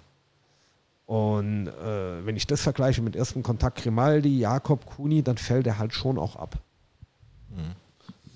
Ähm, Stichwort äh, breiter Kader, ähm, habe ich direkt gedacht, okay, du hast jetzt einen Haufen Leute mit Startelf-Anspruch, ähm, auch gestandene Spieler mit Startelf-Anspruch. Ähm, letztes Jahr war es eigentlich für, für Koschinat einfach, weil sich teilweise die Mannschaft mehr oder weniger von selber aufgestellt hat. Es gab eigentlich kaum Härtefälle. Die wird es dieses Jahr hoffentlich geben, weil das bedeutet, wir kommen ohne große Verletzungen von, von Schlüsselspielern durch. Äh, wie schätzt du das ein? Ähm, wie, wie, wird die, wie wird der Zusammenhalt sein? Im Moment sieht es ja sieht's ganz gut aus, aber wie, wie prognostizierst du das, wenn es die, die ersten trifft? Gut, ähm, es gibt so eine journalistische Weisheit, die sagt, die Startelf am ersten Spieltag war noch nie die Startelf vom zehnten Spieltag. Also wir kommen jetzt in den Bereich hin, man hat das wieder so, das ist der Klassiker. Julian Günther Schmidt hat eine ganz hervorragende Vorbereitung gespielt. Ähm, das war völlig klar, egal was passiert, egal auf welcher Position, der ist gesetzt. Also ähm, da kann ich mich mit Grundheber, mit Fischer, mit Cordier, mit Wolscheid, mit Kuhn drüber unterhalten. Also das ist so ein Spieler, den nennt dir jeder. Und dann geht ihm der Oberschenkel zu nach 20 Minuten. Und das wird es geben. Ähm, das wird es auch, glaube ich, häufig geben, gerade mit, ähm, mit diesem eng getakteten Spielplan. Sonst hast du ja bis zur Winterpause zwei bis drei Engl äh, Länderspielpausen drin. Diesmal hast du nur eine. Und Koschinat sagt auch, ähm, nochmal das Interview, was morgen erscheint, er sagt auch, äh, viel wird davon abhängen, wie er die Gruppe moderiert. Das ist ganz, ganz entscheidend. Ähm, du hast jetzt, also ich sag mal, gerade aus seiner Sicht, äh, ist es noch relativ einfach, weil du hast hinten ein paar Verletzte, du hast Julius Biada, äh, der noch keine Ansprüche stellen kann. Aber ich stelle mir mal die Frage, ähm, nur mal ins Blaue gesprochen, du hast äh, Jakob, der die Vorbereitung bestätigt und von dem Koschinat sagt, äh, Koschinat hat mir eine Wette angeboten und hat gesagt, ich wette mit Ihnen um Abendessen, Jakob wird 15 Tore schießen. Ähm, du hast Grimaldi, der ja irgendwann auch als Typ, also wenn er nochmal richtig fit wird, äh, dann sagt Koschinat ja selbst, eigentlich muss ich dann Jakob Grimaldi spielen lassen. Und dann bist du ja schon in dem Bereich drin, oh, du hast Jakob Grimaldi, was ist denn dann eigentlich mit Günter Schmidt? Äh, was ist mit Rabihic? Und dann kommt irgendwann noch Biada, von dem jeder sagt, also fußballerisch ist es der Beste in der Mannschaft. Ähm, auf der anderen Seite nochmal, wir sehen jetzt schon, und das ist, glaube ich, das Einschränkende, was man sagen muss, was auch für mich so ein bisschen der Euphoriebremser ist. Viele dieser Spieler, die wir haben, haben eine Verletzungshistorie. Das ist einfach so. Das ist äh, Grimaldi, das ist Biada, das ist auch ein Sebastian Jakob. Aber da muss ich auch sagen, Hut ab, wie der Sebi seinen Körper nochmal in Die Form letzten gebracht zwei hat. Jahre. Ne? Ja, also, also, er hat diese Achillessehnen anderes gehabt, der kam aber aus einem Trainingsunfall, der kann dir ja immer, das hat er jetzt, ich lese ja auch Foren, da heißt es ja immer, der ist verletzungsanfällig. Da sagt er, ja gut, wenn die, wenn die aufgrund eines Unfalls die Achillessehne anreißt, ist das jetzt keine Verletzungsanfälligkeit, das ist ein, äh, ist ein Sportunfall. Aber er hat es ja nochmal gut hingekriegt. Du hast Günter Schmidt, der jetzt mal, mal eine muskuläre Geschichte hat, der hat letztes Jahr mal ein Bänderriss gehabt. Ähm, der ist ja dann noch einer derjenigen, wo du sagst, die sind da. Luca Kerber war jetzt einmal verletzt. Manuel ist ja eigentlich, also Manu ist ja so ein Typ ohne Schmerzempfinden. Das sagen ja auch seine Trainer. Also wenn da der Fuß noch halbwegs irgendwie dran ist, spielt er. Aber ansonsten hast du ja hinten auch diese Geschichte jetzt schon. Du hast unglaublich viele Spieler mit Historie. Und da werden sich viele Dinge auch von selbst ergeben, dass du dann einfach sagst, okay, wir sind jetzt mal froh, äh, dass wir jetzt mal so äh, elf gesunde Topspieler haben. Und da hast du schon mehr Auswahl als letztes Jahr. Also du musst jetzt auch keinen Julius Biada irgendwie mit einer Pressbetankung, dass du sagst, oh Gott, ey Julius, wir brauchen dich für Ferl unbedingt und oh Gott, und wenn du gegen Ferl nicht spielst, dann geht der, sondern du kannst dem Jungen wirklich schon sagen, okay, ähm, du hast eine gute, eine ordentliche Vorbereitung gehabt, zumindest mal was die Basics angeht, immer dann in der Belastung, hat die Wade nochmal reagiert, wir gucken uns das an und wenn es noch zwei Monate dauert, dauert es noch zwei Monate, weil jetzt bei Günter Schmidt ist jetzt auch keine langwierige Sache. Du hast Rabihic, du hast Jakob, Grimaldi ist ja da, Kuni kommt am, am dritten Spieltag. Und das ist schon eine sehr komfortable Situation, die du letztes Jahr nicht hattest. Und da muss auch der Anspruch raus hergehen, dass du jetzt auch tabellarisch und punktemäßig den nächsten Schritt machen musst. Das wäre jetzt meine Frage gewesen. Was ist drin mit der Mannschaft? Ich lege mich ganz weit aus dem Fenster und sage, wenn die Schlüsselspieler weitestgehend fit bleiben. Also wenn du nicht in die Situation kommst, dass du irgendwann sagst, okay, wir haben jetzt äh, nur noch zwei Innenverteidiger und die, die laufen können, die spielen und wir haben jetzt gerade noch äh, äh, den Sebi und den Adi, die sind eigentlich auch schon halb tot, aber irgendeinen müssen wir bringen. Also wenn die Mannschaft körperlich in einer Verfassung ist, dass zumindest du immer eine erste Elf stellen kannst, von der du sagst, die gehört zu den Besten der Liga und das ist meiner Meinung nach, das gibt der Kader her, ähm, sollte es für unter die ersten fünf reichen.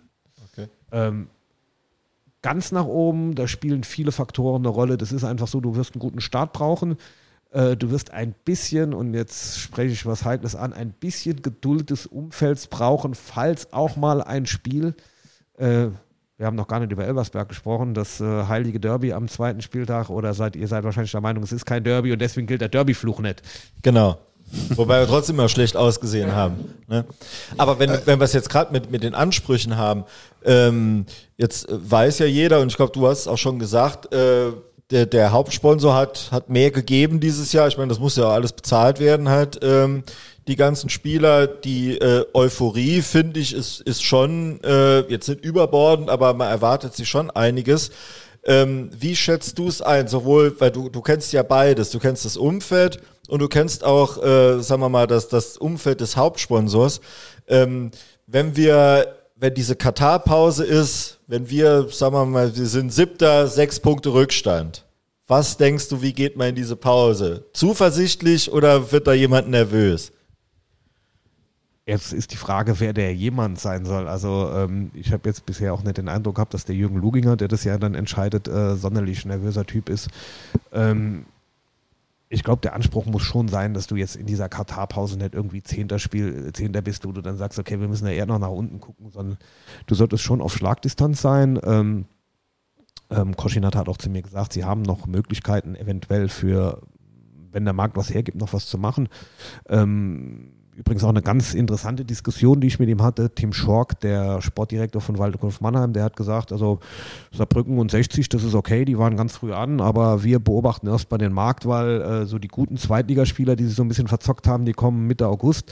Äh, Koschinat hat zu mir jetzt gesagt, dadurch, dass ja dieser Start so gestaucht ist, haben sie viel, viel Wert darauf gelegt, diesen Kader sehr früh zusammenzukriegen. Ähm, birgt natürlich auch das Risiko, dass vielleicht jetzt so, so ein Konkurrent, also Waldhof hat noch einige Planstellen offen, äh, Dynamo Dresden, glaube ich, äh, dass dann auch, dass du dich irgendwann mal wunderst, wenn da am 10. August auf einmal irgendein Zweitligaspieler, wo du gedacht hast, ach, der hätte auch eigentlich auch gut zu uns äh, passen können, wenn der auf einmal dort landet. Ähm, ich glaube, diese nächsten drei Monate sind sehr, sehr wichtig, weil auch nochmal dann eine Jahreshauptversammlung ist und eigentlich schon auch, du hast eine gute Aufbruchstimmung jetzt gehabt. Du hast doch gemerkt, du hast dreieinhalbtausend Zuschauer jetzt am Samstag bei der, äh, bei der Saisoneröffnung gehabt. Äh, du hast einen guten Dauerkartenverkauf gehabt. Die Sponsoren sind alle an Bord geblieben. Ähm, es ist ein hoher Druck, aber es ist auch irgendwo eine Chance. Ich glaube, wenn du gut startest, kannst du auch die Leute hier mitnehmen und dann kannst du dich schon auch oben festbeißen. Und muss auch sagen, du warst ja letztes Jahr auch in der Hinrunde oben dabei. Und ich halte den Kader gerade jetzt im Moment äh, doch auf Schlüsselpositionen für deutlich stärker als, äh, als äh, im Vorjahr.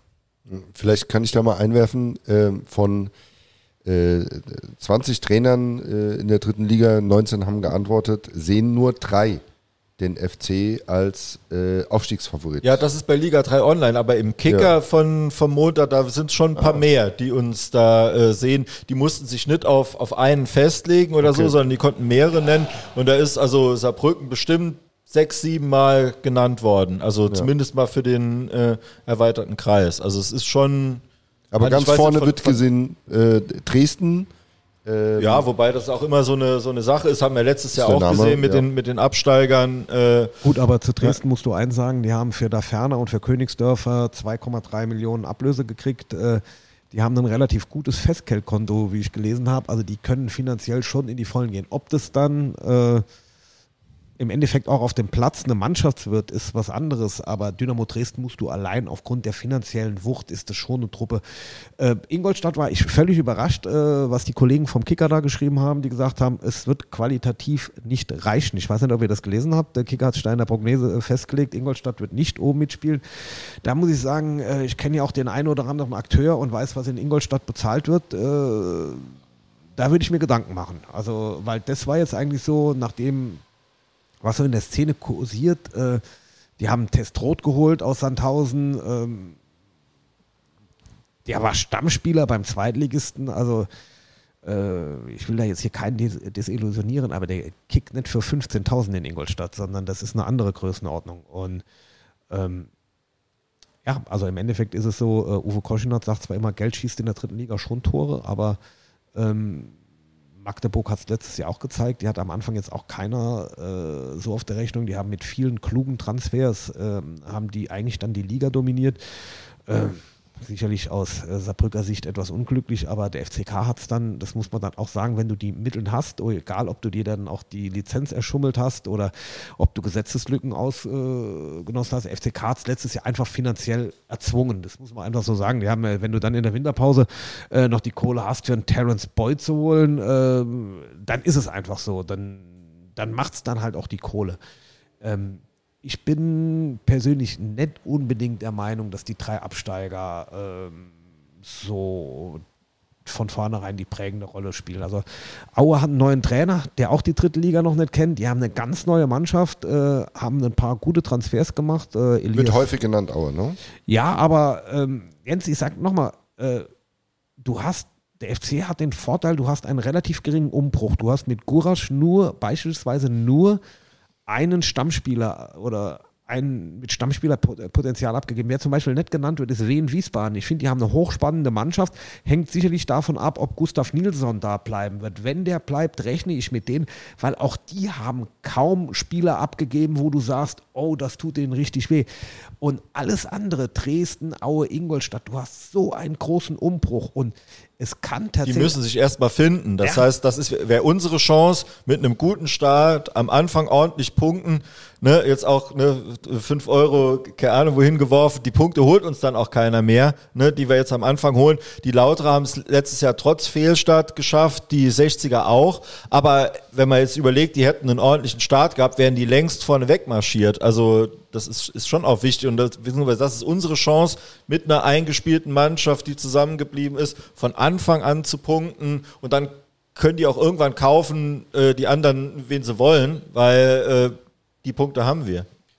Wird es ein guter Start? Wie, wie äh, spielt Darf das? ich, darf ich noch zwei, zwei Mannschaften, damit wir es abschließen können? Ähm, kurz die Meinung. Ähm, äh, 60? Also ganz ehrlich, ähm, wenn du die Namen liest, die die geholt haben, sagt jetzt jeder, aber das war auch im Vorjahr.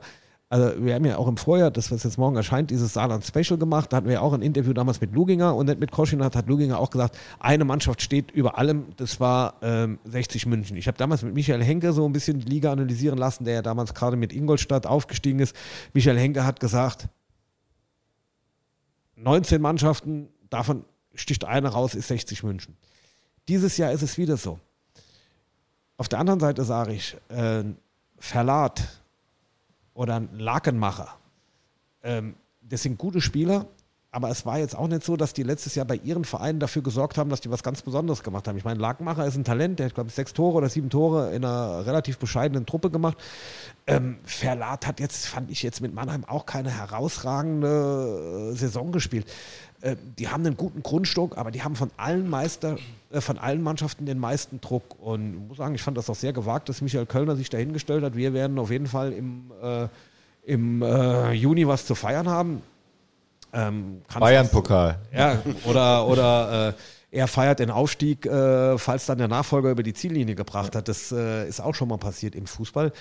Ähm, 60 bin ich gespannt, weil ähm, 60 ist immer so, ähm, wir haben ja auch so ein bisschen Unternehmensaktivitäten äh, von Victors in München und ich persönlich bin ein Fan von München, also ich bin sehr gerne in der Stadt. Ich habe auch Freunde dort, die 60-Fans sind und äh, diese Umfelder sind schon relativ vergleichbar und ich kann mir vorstellen, also bei 60 ist es so, das sagt jeder, mit dem ich spreche, also unter 100 Punkten geht da gar nichts. Und dann ist natürlich diese Fallhöhe, ich habe jetzt nicht im Kopf, gegen wen die am ersten Spieltag spielen, aber äh, da sage ich mal, äh, 60 hat von allen Mannschaften den meisten Druck. Äh, und dann, du hast gerade schon ein bisschen was gesagt, ähm, äh, Mannheim. Ne? Also habe ich jetzt entnommen, kommt drauf an, äh, wen die noch holen, war so ein bisschen deine, deine Pro Prognose. Äh, Ja, 60 ja. spielt übrigens äh, erst Spieltag gegen Dresden. Oh, auch nett. Äh, So ein gu- guter Auftakt. Ähm, In Dresden. in Dresden. Oh ja, das ist, äh, ja. Gut, äh, bin ich mal gespannt, was der Herr Kölner hinterher sagt. Vielleicht gewinnt er ja 1-0 und hat recht behalten, aber wir sind gespannt. Ähm, ja, Waldhof Mannheim, äh, ich habe es ja erwähnt, Tim Schork hat gesagt, sie lassen sich lange Zeit. Das ist ein enormes Risiko, das kann aber auch gut sehen. Ähm, ich habe heute gelesen, dass die mit äh, Schnatterer und äh, Lebeu äh, zwei äh, Verletzte haben, die absolute Unterschiedsspieler sind. Äh, ich glaube, die gehen so ein bisschen äh, personell Risiko. Also das kann funktionieren, weil du mit Sicherheit, weil du mit Sicherheit in den Bereich kommen kannst, dass Mitte August irgendwann mal ein Spieler, der in der zweiten Liga denkt, oh, jetzt sind hier drei, vier Spieltage rum und jetzt habe ich hier auf der Bank gesessen und wenn ich jetzt hier noch auf der Bank sitze und mein Verein läuft, äh, mein Vertrag läuft aus äh, und ich spiele nicht, dann habe ich letztes Jahr, äh, nächstes Jahr ganz schlechte Karten. Ich gehe jetzt mal lieber nach Mannheim.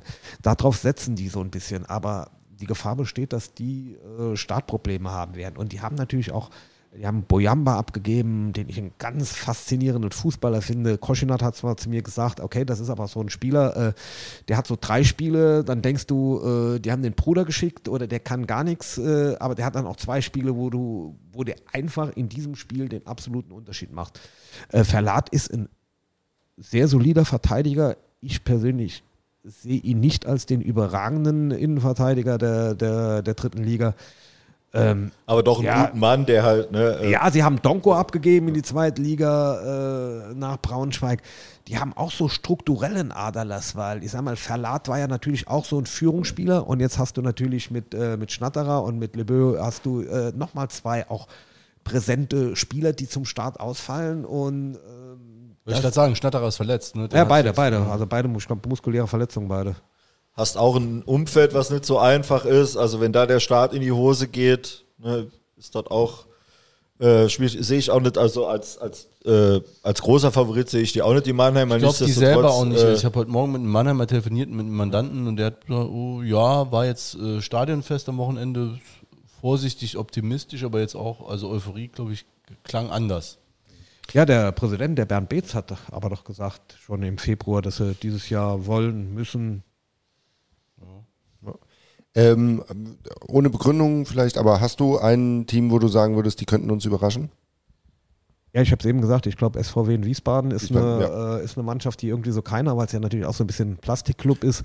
Äh, jetzt ohne Aber spannender Fanbase, Trainer auch eigentlich, ne? Ja, auch ein Trainer, der schon mal gezeigt hat, äh, dass er weiß, wie es hochgeht. Ähm, und die waren ja letztes Jahr in der Hinrunde, wenn, du, wenn ihr euch mal überlegt, wie die uns in, der Hin in dieser ersten Halbzeit da auseinandergeholt haben. Ähm, die haben schon eine spielstarke Truppe und die haben jetzt auch keinen Schlüsselspieler, wie gesagt. Also, Nilsson, ne? Also, äh, also das ist ja immer noch so ein bisschen im, äh, im in der Schwebe, der würde gerne weg. Ähm, verdient natürlich auch in Wiesbaden richtig gut. Ähm, er hat jetzt allerdings noch keinen Zweitligisten gefunden, der diese Ablöse bezahlt. Also äh, wenn Gustav Nilsson bleibt und er auch sich damit so identifizieren kann, okay, ich mache noch dieses eine Jahr in Wiesbaden, dann halte ich die schon für gefährlich. Also das war so eine Truppe, die kam mir letztes Jahr immer so ein bisschen unterm Radar vor, weil du hast dir immer angeguckt, wenn du da, wenn du gegen die gespielt hast, hast du dir die Mannschaft angeguckt, hast gesagt, oh, der ist gut, der ist gut, der ist gut, der kann was, der kann was, der kann was. Und dann vorne haben wir noch diesen langen Nielsen. Ähm, war für mich auch so ein bisschen Rätsel, dass die letztes Jahr äh, äh, so ein bisschen so unterm Radar gelaufen sind. Und das Gleiche gilt so ein bisschen für den VfL Osnabrück. Ähm, auch dort ist ja Tradition, auch dort ist Wucht. Ähm, sie haben es jetzt so mal in den vergangenen Jahren nicht mehr so gemacht, so diese älteren Spieler zu holen, sondern sie haben sich eher so ein bisschen jüngere Spieler geholt, die man auch entwickeln kann. Ähm, da bin ich mal gespannt, weil äh, Osnabrück hat natürlich auch den Vorteil im Gegensatz zu Wiesbaden, äh, wenn die gut starten, brennt der Lichterloh. Und dann ist, das, ist der VfL ja natürlich auch. Also ähm, ich muss sagen, ich hoffe, toi, toi, toi, weil das ist so ein Stadion, äh, was mich unglaublich gefangen hat, diese Bremer Brücke. Und das war ja dieses Jahr eines von diesen zwei äh, äh, Geisterspielen. Also wir hatten ja, glaube ich, äh, Duisburg, wo 1000 Zuschauer zugelassen worden sind. Und ich glaube, Osnabrück war ja komplettes Geisterspiel. Und ja, ich mir damals schon, ich kann mich dran erinnern, vor dem Spiel da unten so an der, an der Tribünenbarriere mit Jürgen Luginger gestanden und äh, der Jürgen erzählt, er hat ja als Spieler auch schon mal da äh, gespielt und da sagt er auch, also hier ist nicht viel passiert seitdem. Und da habe ich auch gedacht, sagst du, oh, wenn du hier im November freitagsabends hinkommst, äh, 4 Grad, äh, so ein bisschen Schneeregen und oh, also ich glaube, da gibt es äh, für eine Auswärtsmannschaft angenehmere Dates. Und VfL, kennen auch so so zwei, drei Leute aus dem Umfeld, äh, sind ja schon so ein bisschen eher so, so Richtung Norden gehen. Die sind am Anfang erstmal so ein bisschen jetzt zurückhaltend, auch so ein bisschen Understatement, wohl auch das Publikum so ein bisschen mal gucken. Ich glaube, wenn die gut starten, äh, könnten die da auch nochmal so eine, eine Wucht entwickeln. Ja, wenn wir schon mal andere Vereine durchgehen, dann haben wir auch zwei ambitionierte Aufsteiger ähm, mit Elversberg. Ähm, ich glaube, da der Kollege äh, Frank Grundhefer auch gesagt, also nicht mein Kollege, aber deiner, äh, Frank Grundhefer auch gesagt, äh, wäre ziemlich äh, positiv überrascht. Also was heißt positiv überrascht? Also war auf jeden Fall über, ob der Stärke gegen äh, Freiburg haben die, glaube ich, auch im Vorbereitungsspiel gehabt. Jo, also ähm, Vorbereitungsspiele gegen Freiburg sind dann doch relativ uninteressant, vor allem wenn man sich dann so den ähm, Vorbereitungsstand der Bundesligisten anguckt. Ähm, die SVE macht ähm, es ähnlich, wie es der FC gemacht hat. Äh, man ist mit einer Mannschaft hochgegangen, von der man dann direkt gesagt hat, okay, die Mannschaft genießt auch das Vertrauen. Ähm, sie haben jetzt, glaube ich, auch keinen Stammspieler abgegeben äh, ähm, oder gar keinen Schnell, die haben gar keinen Spieler abgegeben, äh, von dem sie, äh, von dem Jens ist mal raus husten gegangen. Ah, da ist er ja wieder. Wir haben jetzt auch keinen Spieler abgegeben, äh, den sie unbedingt hätten halten wollen. Wir haben mit, äh, damals mit Carlos Sickinger eigentlich auch so, so einen überraschenden Transfer gemacht. Das ist ähnlich wie bei uns mit Neudecker, als der damals so von Sandhausen nach Elversberg gegangen ist. Gesagt, was zum Teufel ist denn bei dem Jungen? Der war Kapitän in Kaiserslautern bei einem Traditionsverein, äh, geht dann nach Sandhausen, wo ich noch gesagt habe, okay, ich bin da kein Nostalgiker. Äh, Zweitliga Sandhausen ist finanziell nochmal was anderes als Drittliga Kaiserslautern. Also da sollte man sich auch keine Illusion machen. Der FCK hat für Drittliga-Verhältnisse pervers bezahlt, aber sobald du eine Etage höher gehst, ist das nochmal eine andere Hausnummer. Das habe ich verstanden und dann geht der äh, nach einem halben Jahr nach Elversberg und hat, ähm, war auch nach all dem, was ich gesehen habe und gehört habe, so mit der Schlüssel ähm, der denen richtig Stabilität gegeben hat und dass sie den jetzt langfristig gebunden haben, ist für die schon gut. Ähm, sie werden so ein bisschen das Problem haben, was der FC auch hatte oder was wir damals vor der Aufstiegssaison oder nach der Aufstiegssaison vor diesem ersten Drittliga-Jahr gesehen hast, du bist sehr spielerisch ausgerichtet. Also die haben schon mit Schnellbacher, äh, Feil, äh, Tikerci, Suero ähm, gute Kicker. Ähm, aber sie haben jetzt eigentlich auch von den Neuzugängen bis auf Korea keinen, wo du sagst, das ist so ein richtiger, so ein richtiger abgezockter Dritt- und Zweitligabulle. Ähm, beim FC hat es damals gut geklappt, also auch mit dieser Aufstiegseuphorie und ich glaube, das wird für die SVE auch entscheidend sein. Äh, kommen die gut in die Liga rein. Die haben also mit dem Horst Steffen, muss ich sagen, einen guten Trainer. Äh, kommen die gut rein, äh, gewöhnen die sich an diese Härte, weil ich sag mal, ähm, es war in der dritten Liga schon noch so ein bisschen so eine Mannschaft, wo du, wenn du gegen die gespielt hast, wo du gesagt hast, okay, da gibt es immer zwei Meter gegen dich, weil die, die kleinen liegen, bei jedem Körperkontakt liegen die da unten. Äh, das wird in der dritten Liga weniger gepfiffen. Und es ist ja schon ein Unterschied, ob du so eine Nummer machst in, äh, in Alzenau oder bei Schott Mainz, wenn dann der Suero sich äh, in den ersten fünf Minuten äh, fünfmal hinschmeißen lässt. Also ich weiß jetzt nicht, ob er in Dresden oder in Aue oder in Zwickau oder einen gleichen Elfmeter kriegt. Also bei denen stelle ich mir die Frage nach der körperlichen äh, Komponente. Ähm, das fußballerische Potenzial für dritte Liga haben die sicherlich und darf sich da auch keine Illusionen machen, soll es da. Also ich glaube, die haben damals so, so ein bisschen unterschätzt, 2014, als sie aufgestiegen sind und dann direkt wieder abgestiegen sind. Ich glaube, die sind relativ defensiv auf dem Transfermarkt zurück äh, zu, äh, unterwegs, weil sie auch sich denken, okay, äh, wir gucken uns das mal an. Und wenn das hier, wir haben äh, ja auch die lange Winterpause, wenn das hier irgendwie Richtung Klassenerhalt äh, schwierig werden könnte, können wir nochmal nachlegen. Äh, Rot-Weiß Essen ist äh, natürlich diametral. Das ist ein Traditionsverein mit Stahlkraft. Die haben äh, noch länger in der, in der Rego gehangen als der FC. 14 Jahre, ja. 14 Jahre. Haben so den ein oder anderen guten Transfer gemacht. Äh, ich war auch ein bisschen überrascht. Ich hätte mir da noch so ein bisschen erwartet, weil ich gedacht habe, so Rot-Weiß Essen ist natürlich auch so ein bisschen so der Verein, wo du denkst, okay, jetzt sind wir nochmal aufgestiegen und jetzt werden wir jemand der dritten Liga zeigen, wen wir alles holen können. Aber da sind sie auch eher so ein bisschen mit Bedacht unterwegs gewesen. War jetzt auch im Kicker diese Geschichte mit Simon Engelmann, der ja in der Regionalliga immer Torschützenkönig unter den ersten drei war, hat aber, glaube ich, dritte Liga noch nie performt, ist jetzt auch 34 schon. Ist auch so eine Frage, äh, die sich dann stellt, äh, schafft er das? Aber ähm, wenn wir zum Beispiel bei den Aufsteigern sind, und ich glaube, das ist, wird jetzt äh, kein großer Zufall sein, unabhängig von den Mannschaften, es wird sein wie in den letzten Jahren, der Südwestvertreter, äh, also sprich diesmal Elversberg, wird ähnliche Rolle spielen können wie Freiburg, Saarbrücken, Mannheim vorher, weil die Südweststaffel, also da, vielleicht hört ja der Christian Beck uns da auch zu, der äh, von äh, ähm, Berliner AK gesagt hat, es wäre eine Frechheit, dass der Südwesten äh, einen Aufsteiger hätte und äh, der Norden und der Nordosten nicht. Also ähm, kann sich ja mal angucken, wie die Performance war der Aufsteiger, die da oben aus der Kante in den letzten Jahren waren. Und da lege ich mich auch fest, dass der VfL Oldenburg sich da vermutlich einreihen wird in die Phalanx äh, Lübeck-Havelse. Ich schätze sie etwas stärker ein als, äh, als Havelse, aber die werden sich auch strecken müssen. Äh, Bayreuth ist, glaube ich, ähnlich. Ähm, natürlich auch die ganz komische Konstellation, ähm, du steigst auf und dein Trainer geht vom, äh, geht vom Hof. Ähm, also ich glaube, diese Aufsteiger, äh, um das abzuschließen, ich denke, dass Elversberg und Essen äh, beide sich so im Mittelfeld einpendeln werden mit einer sorgenfreien Saison und ähm, Bayreuth und Oldenburg schon Abstiegskandidaten sind. Und Ferl, muss man sagen, die waren ja letztes Jahr, haben die es am Schluss ja nochmal gedreht, aber die haben auch ordentlich äh, abgegeben und also die sehe ich eigentlich auch ganz hinten, wobei ich auch hinten auch nochmal ein enges Rennen erwarte. Ne? Ähm, also vorne und hinten in der ja, Liga. hoffentlich nicht mit uns, ne? Ja, wäre wär schön, wenn man direkt den, den Platz zuweisen könnten am Samstag. Da fehlt mir, also dass das nach unten gehen sollte. Für uns, wirklich, nee, ja, nee, nee, fehlt mir jegliche Vorstellungskraft. Also ich sag mal, ähm, normalerweise sagst du, als wir damals aufgestiegen sind und du hast dir die Liga angeguckt, hast du gesagt, oh, der könnte Gefahr äh, gelaufen dieses Jahr.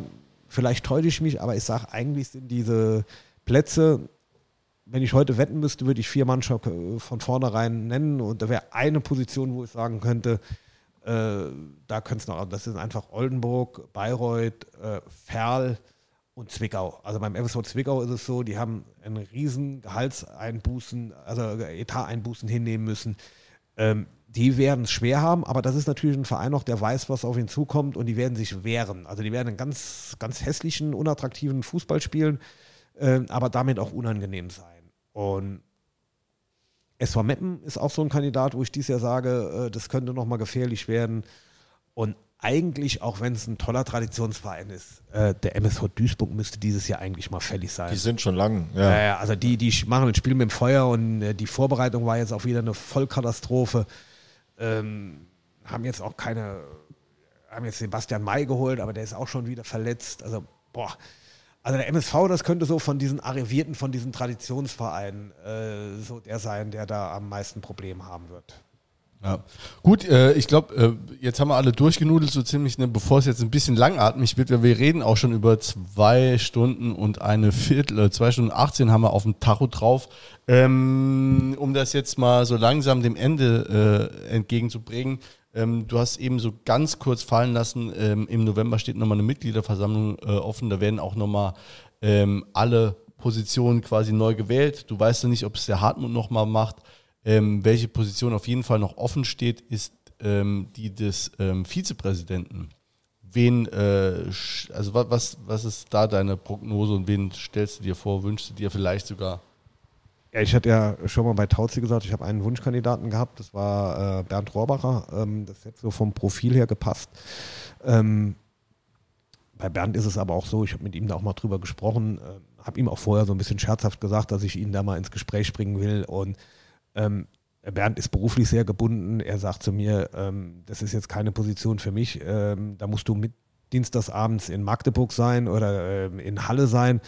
Und äh, wenn mir dann jemand sagt, ah, ja, nee, du musst ja nicht überall dabei sein, dann sagt er, guck dir an, wie es damals mit dem Harry Eberts passiert ist. Ich meine, der Harry war, äh, Harry Eberts und ich mit Sicherheit nicht die besten Freunde. Wir haben manch harten Strauß äh, ausgefochten, aber da muss man fairerweise auch dazu sagen, der war äh, äh, ganz normaler im öffentlichen Dienst, der hat das ehrenamtlich gemacht und dann ist der irgendwann nach der Transferperiode ist der mal in Urlaub gefahren und, Und da ist dann dann gerade das der Internet Trainer. gebrannt, ja. Und dann ähm, deswegen, das ist eigentlich ist das eine ganz, ganz diffizile Position, die für äh, einen Berufstätigen kaum zu machen ist. Äh, wie gesagt, ich will jetzt den Rahmen hier nicht sprengen. Wir könnten auch über Strukturen des Vereins, äh, über GmbH, was für einen Vorteil auch eine GmbH hätte mit zwei hauptamtlichen Geschäftsführern, die dann auch in der Geschäftsführerhaftung drin sind. Ähm, so, es bleibt ja jetzt nach dieser Satzungsgeschichte bei dieser Struktur.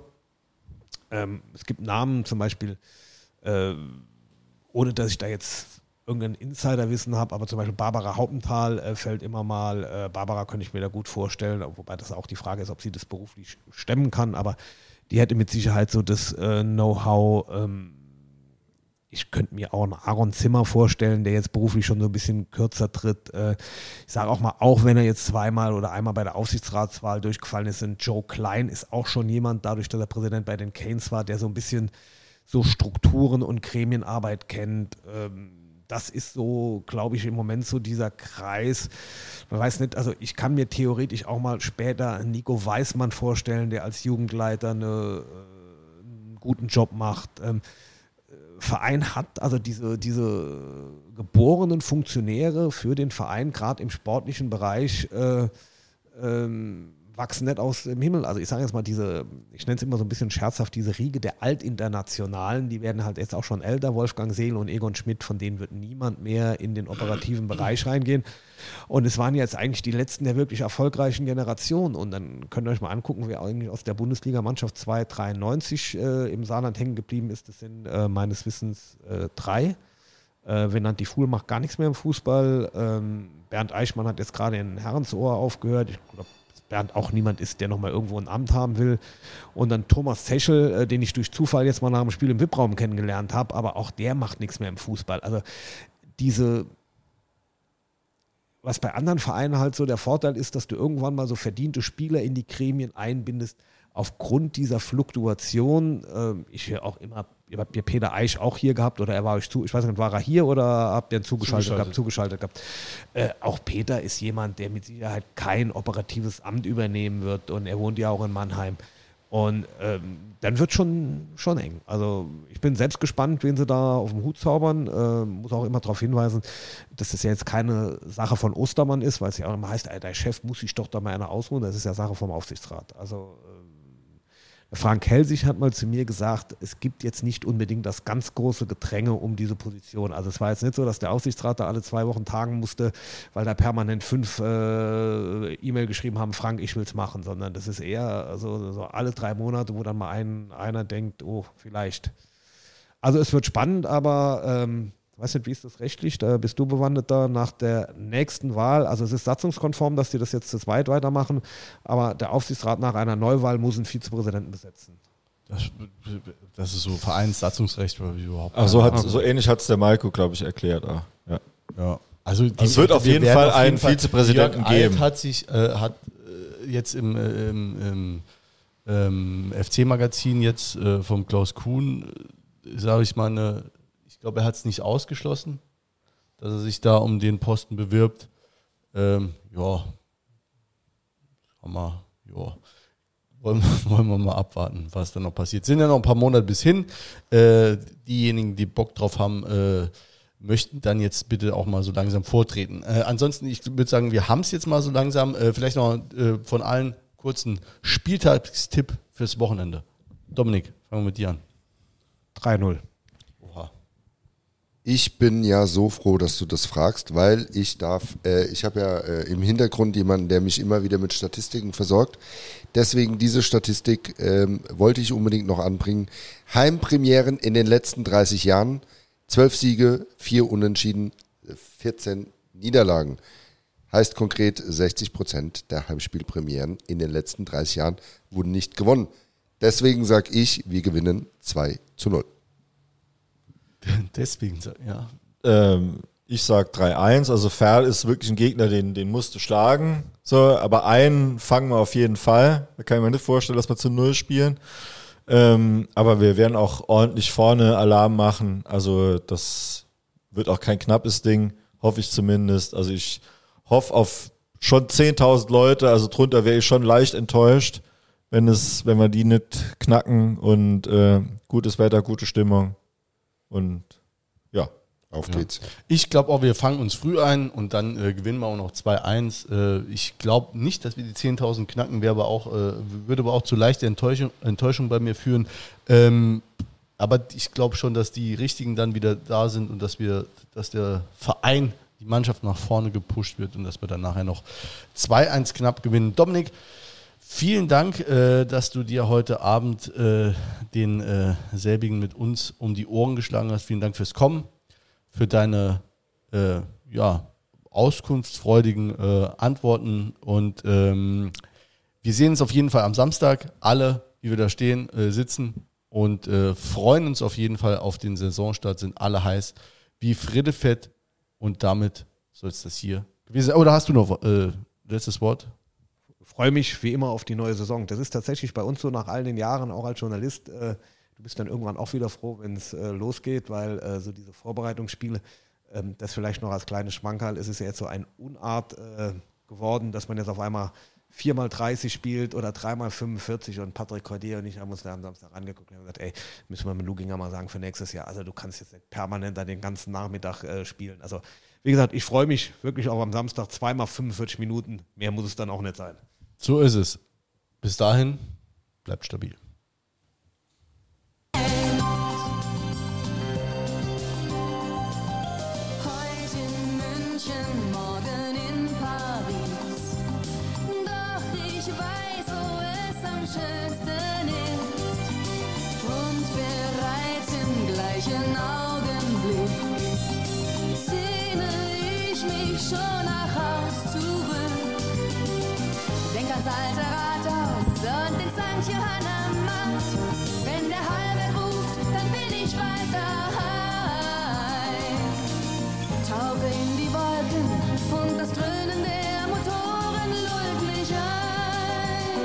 Pauzi spielt's am Samstag. Stadt Leila.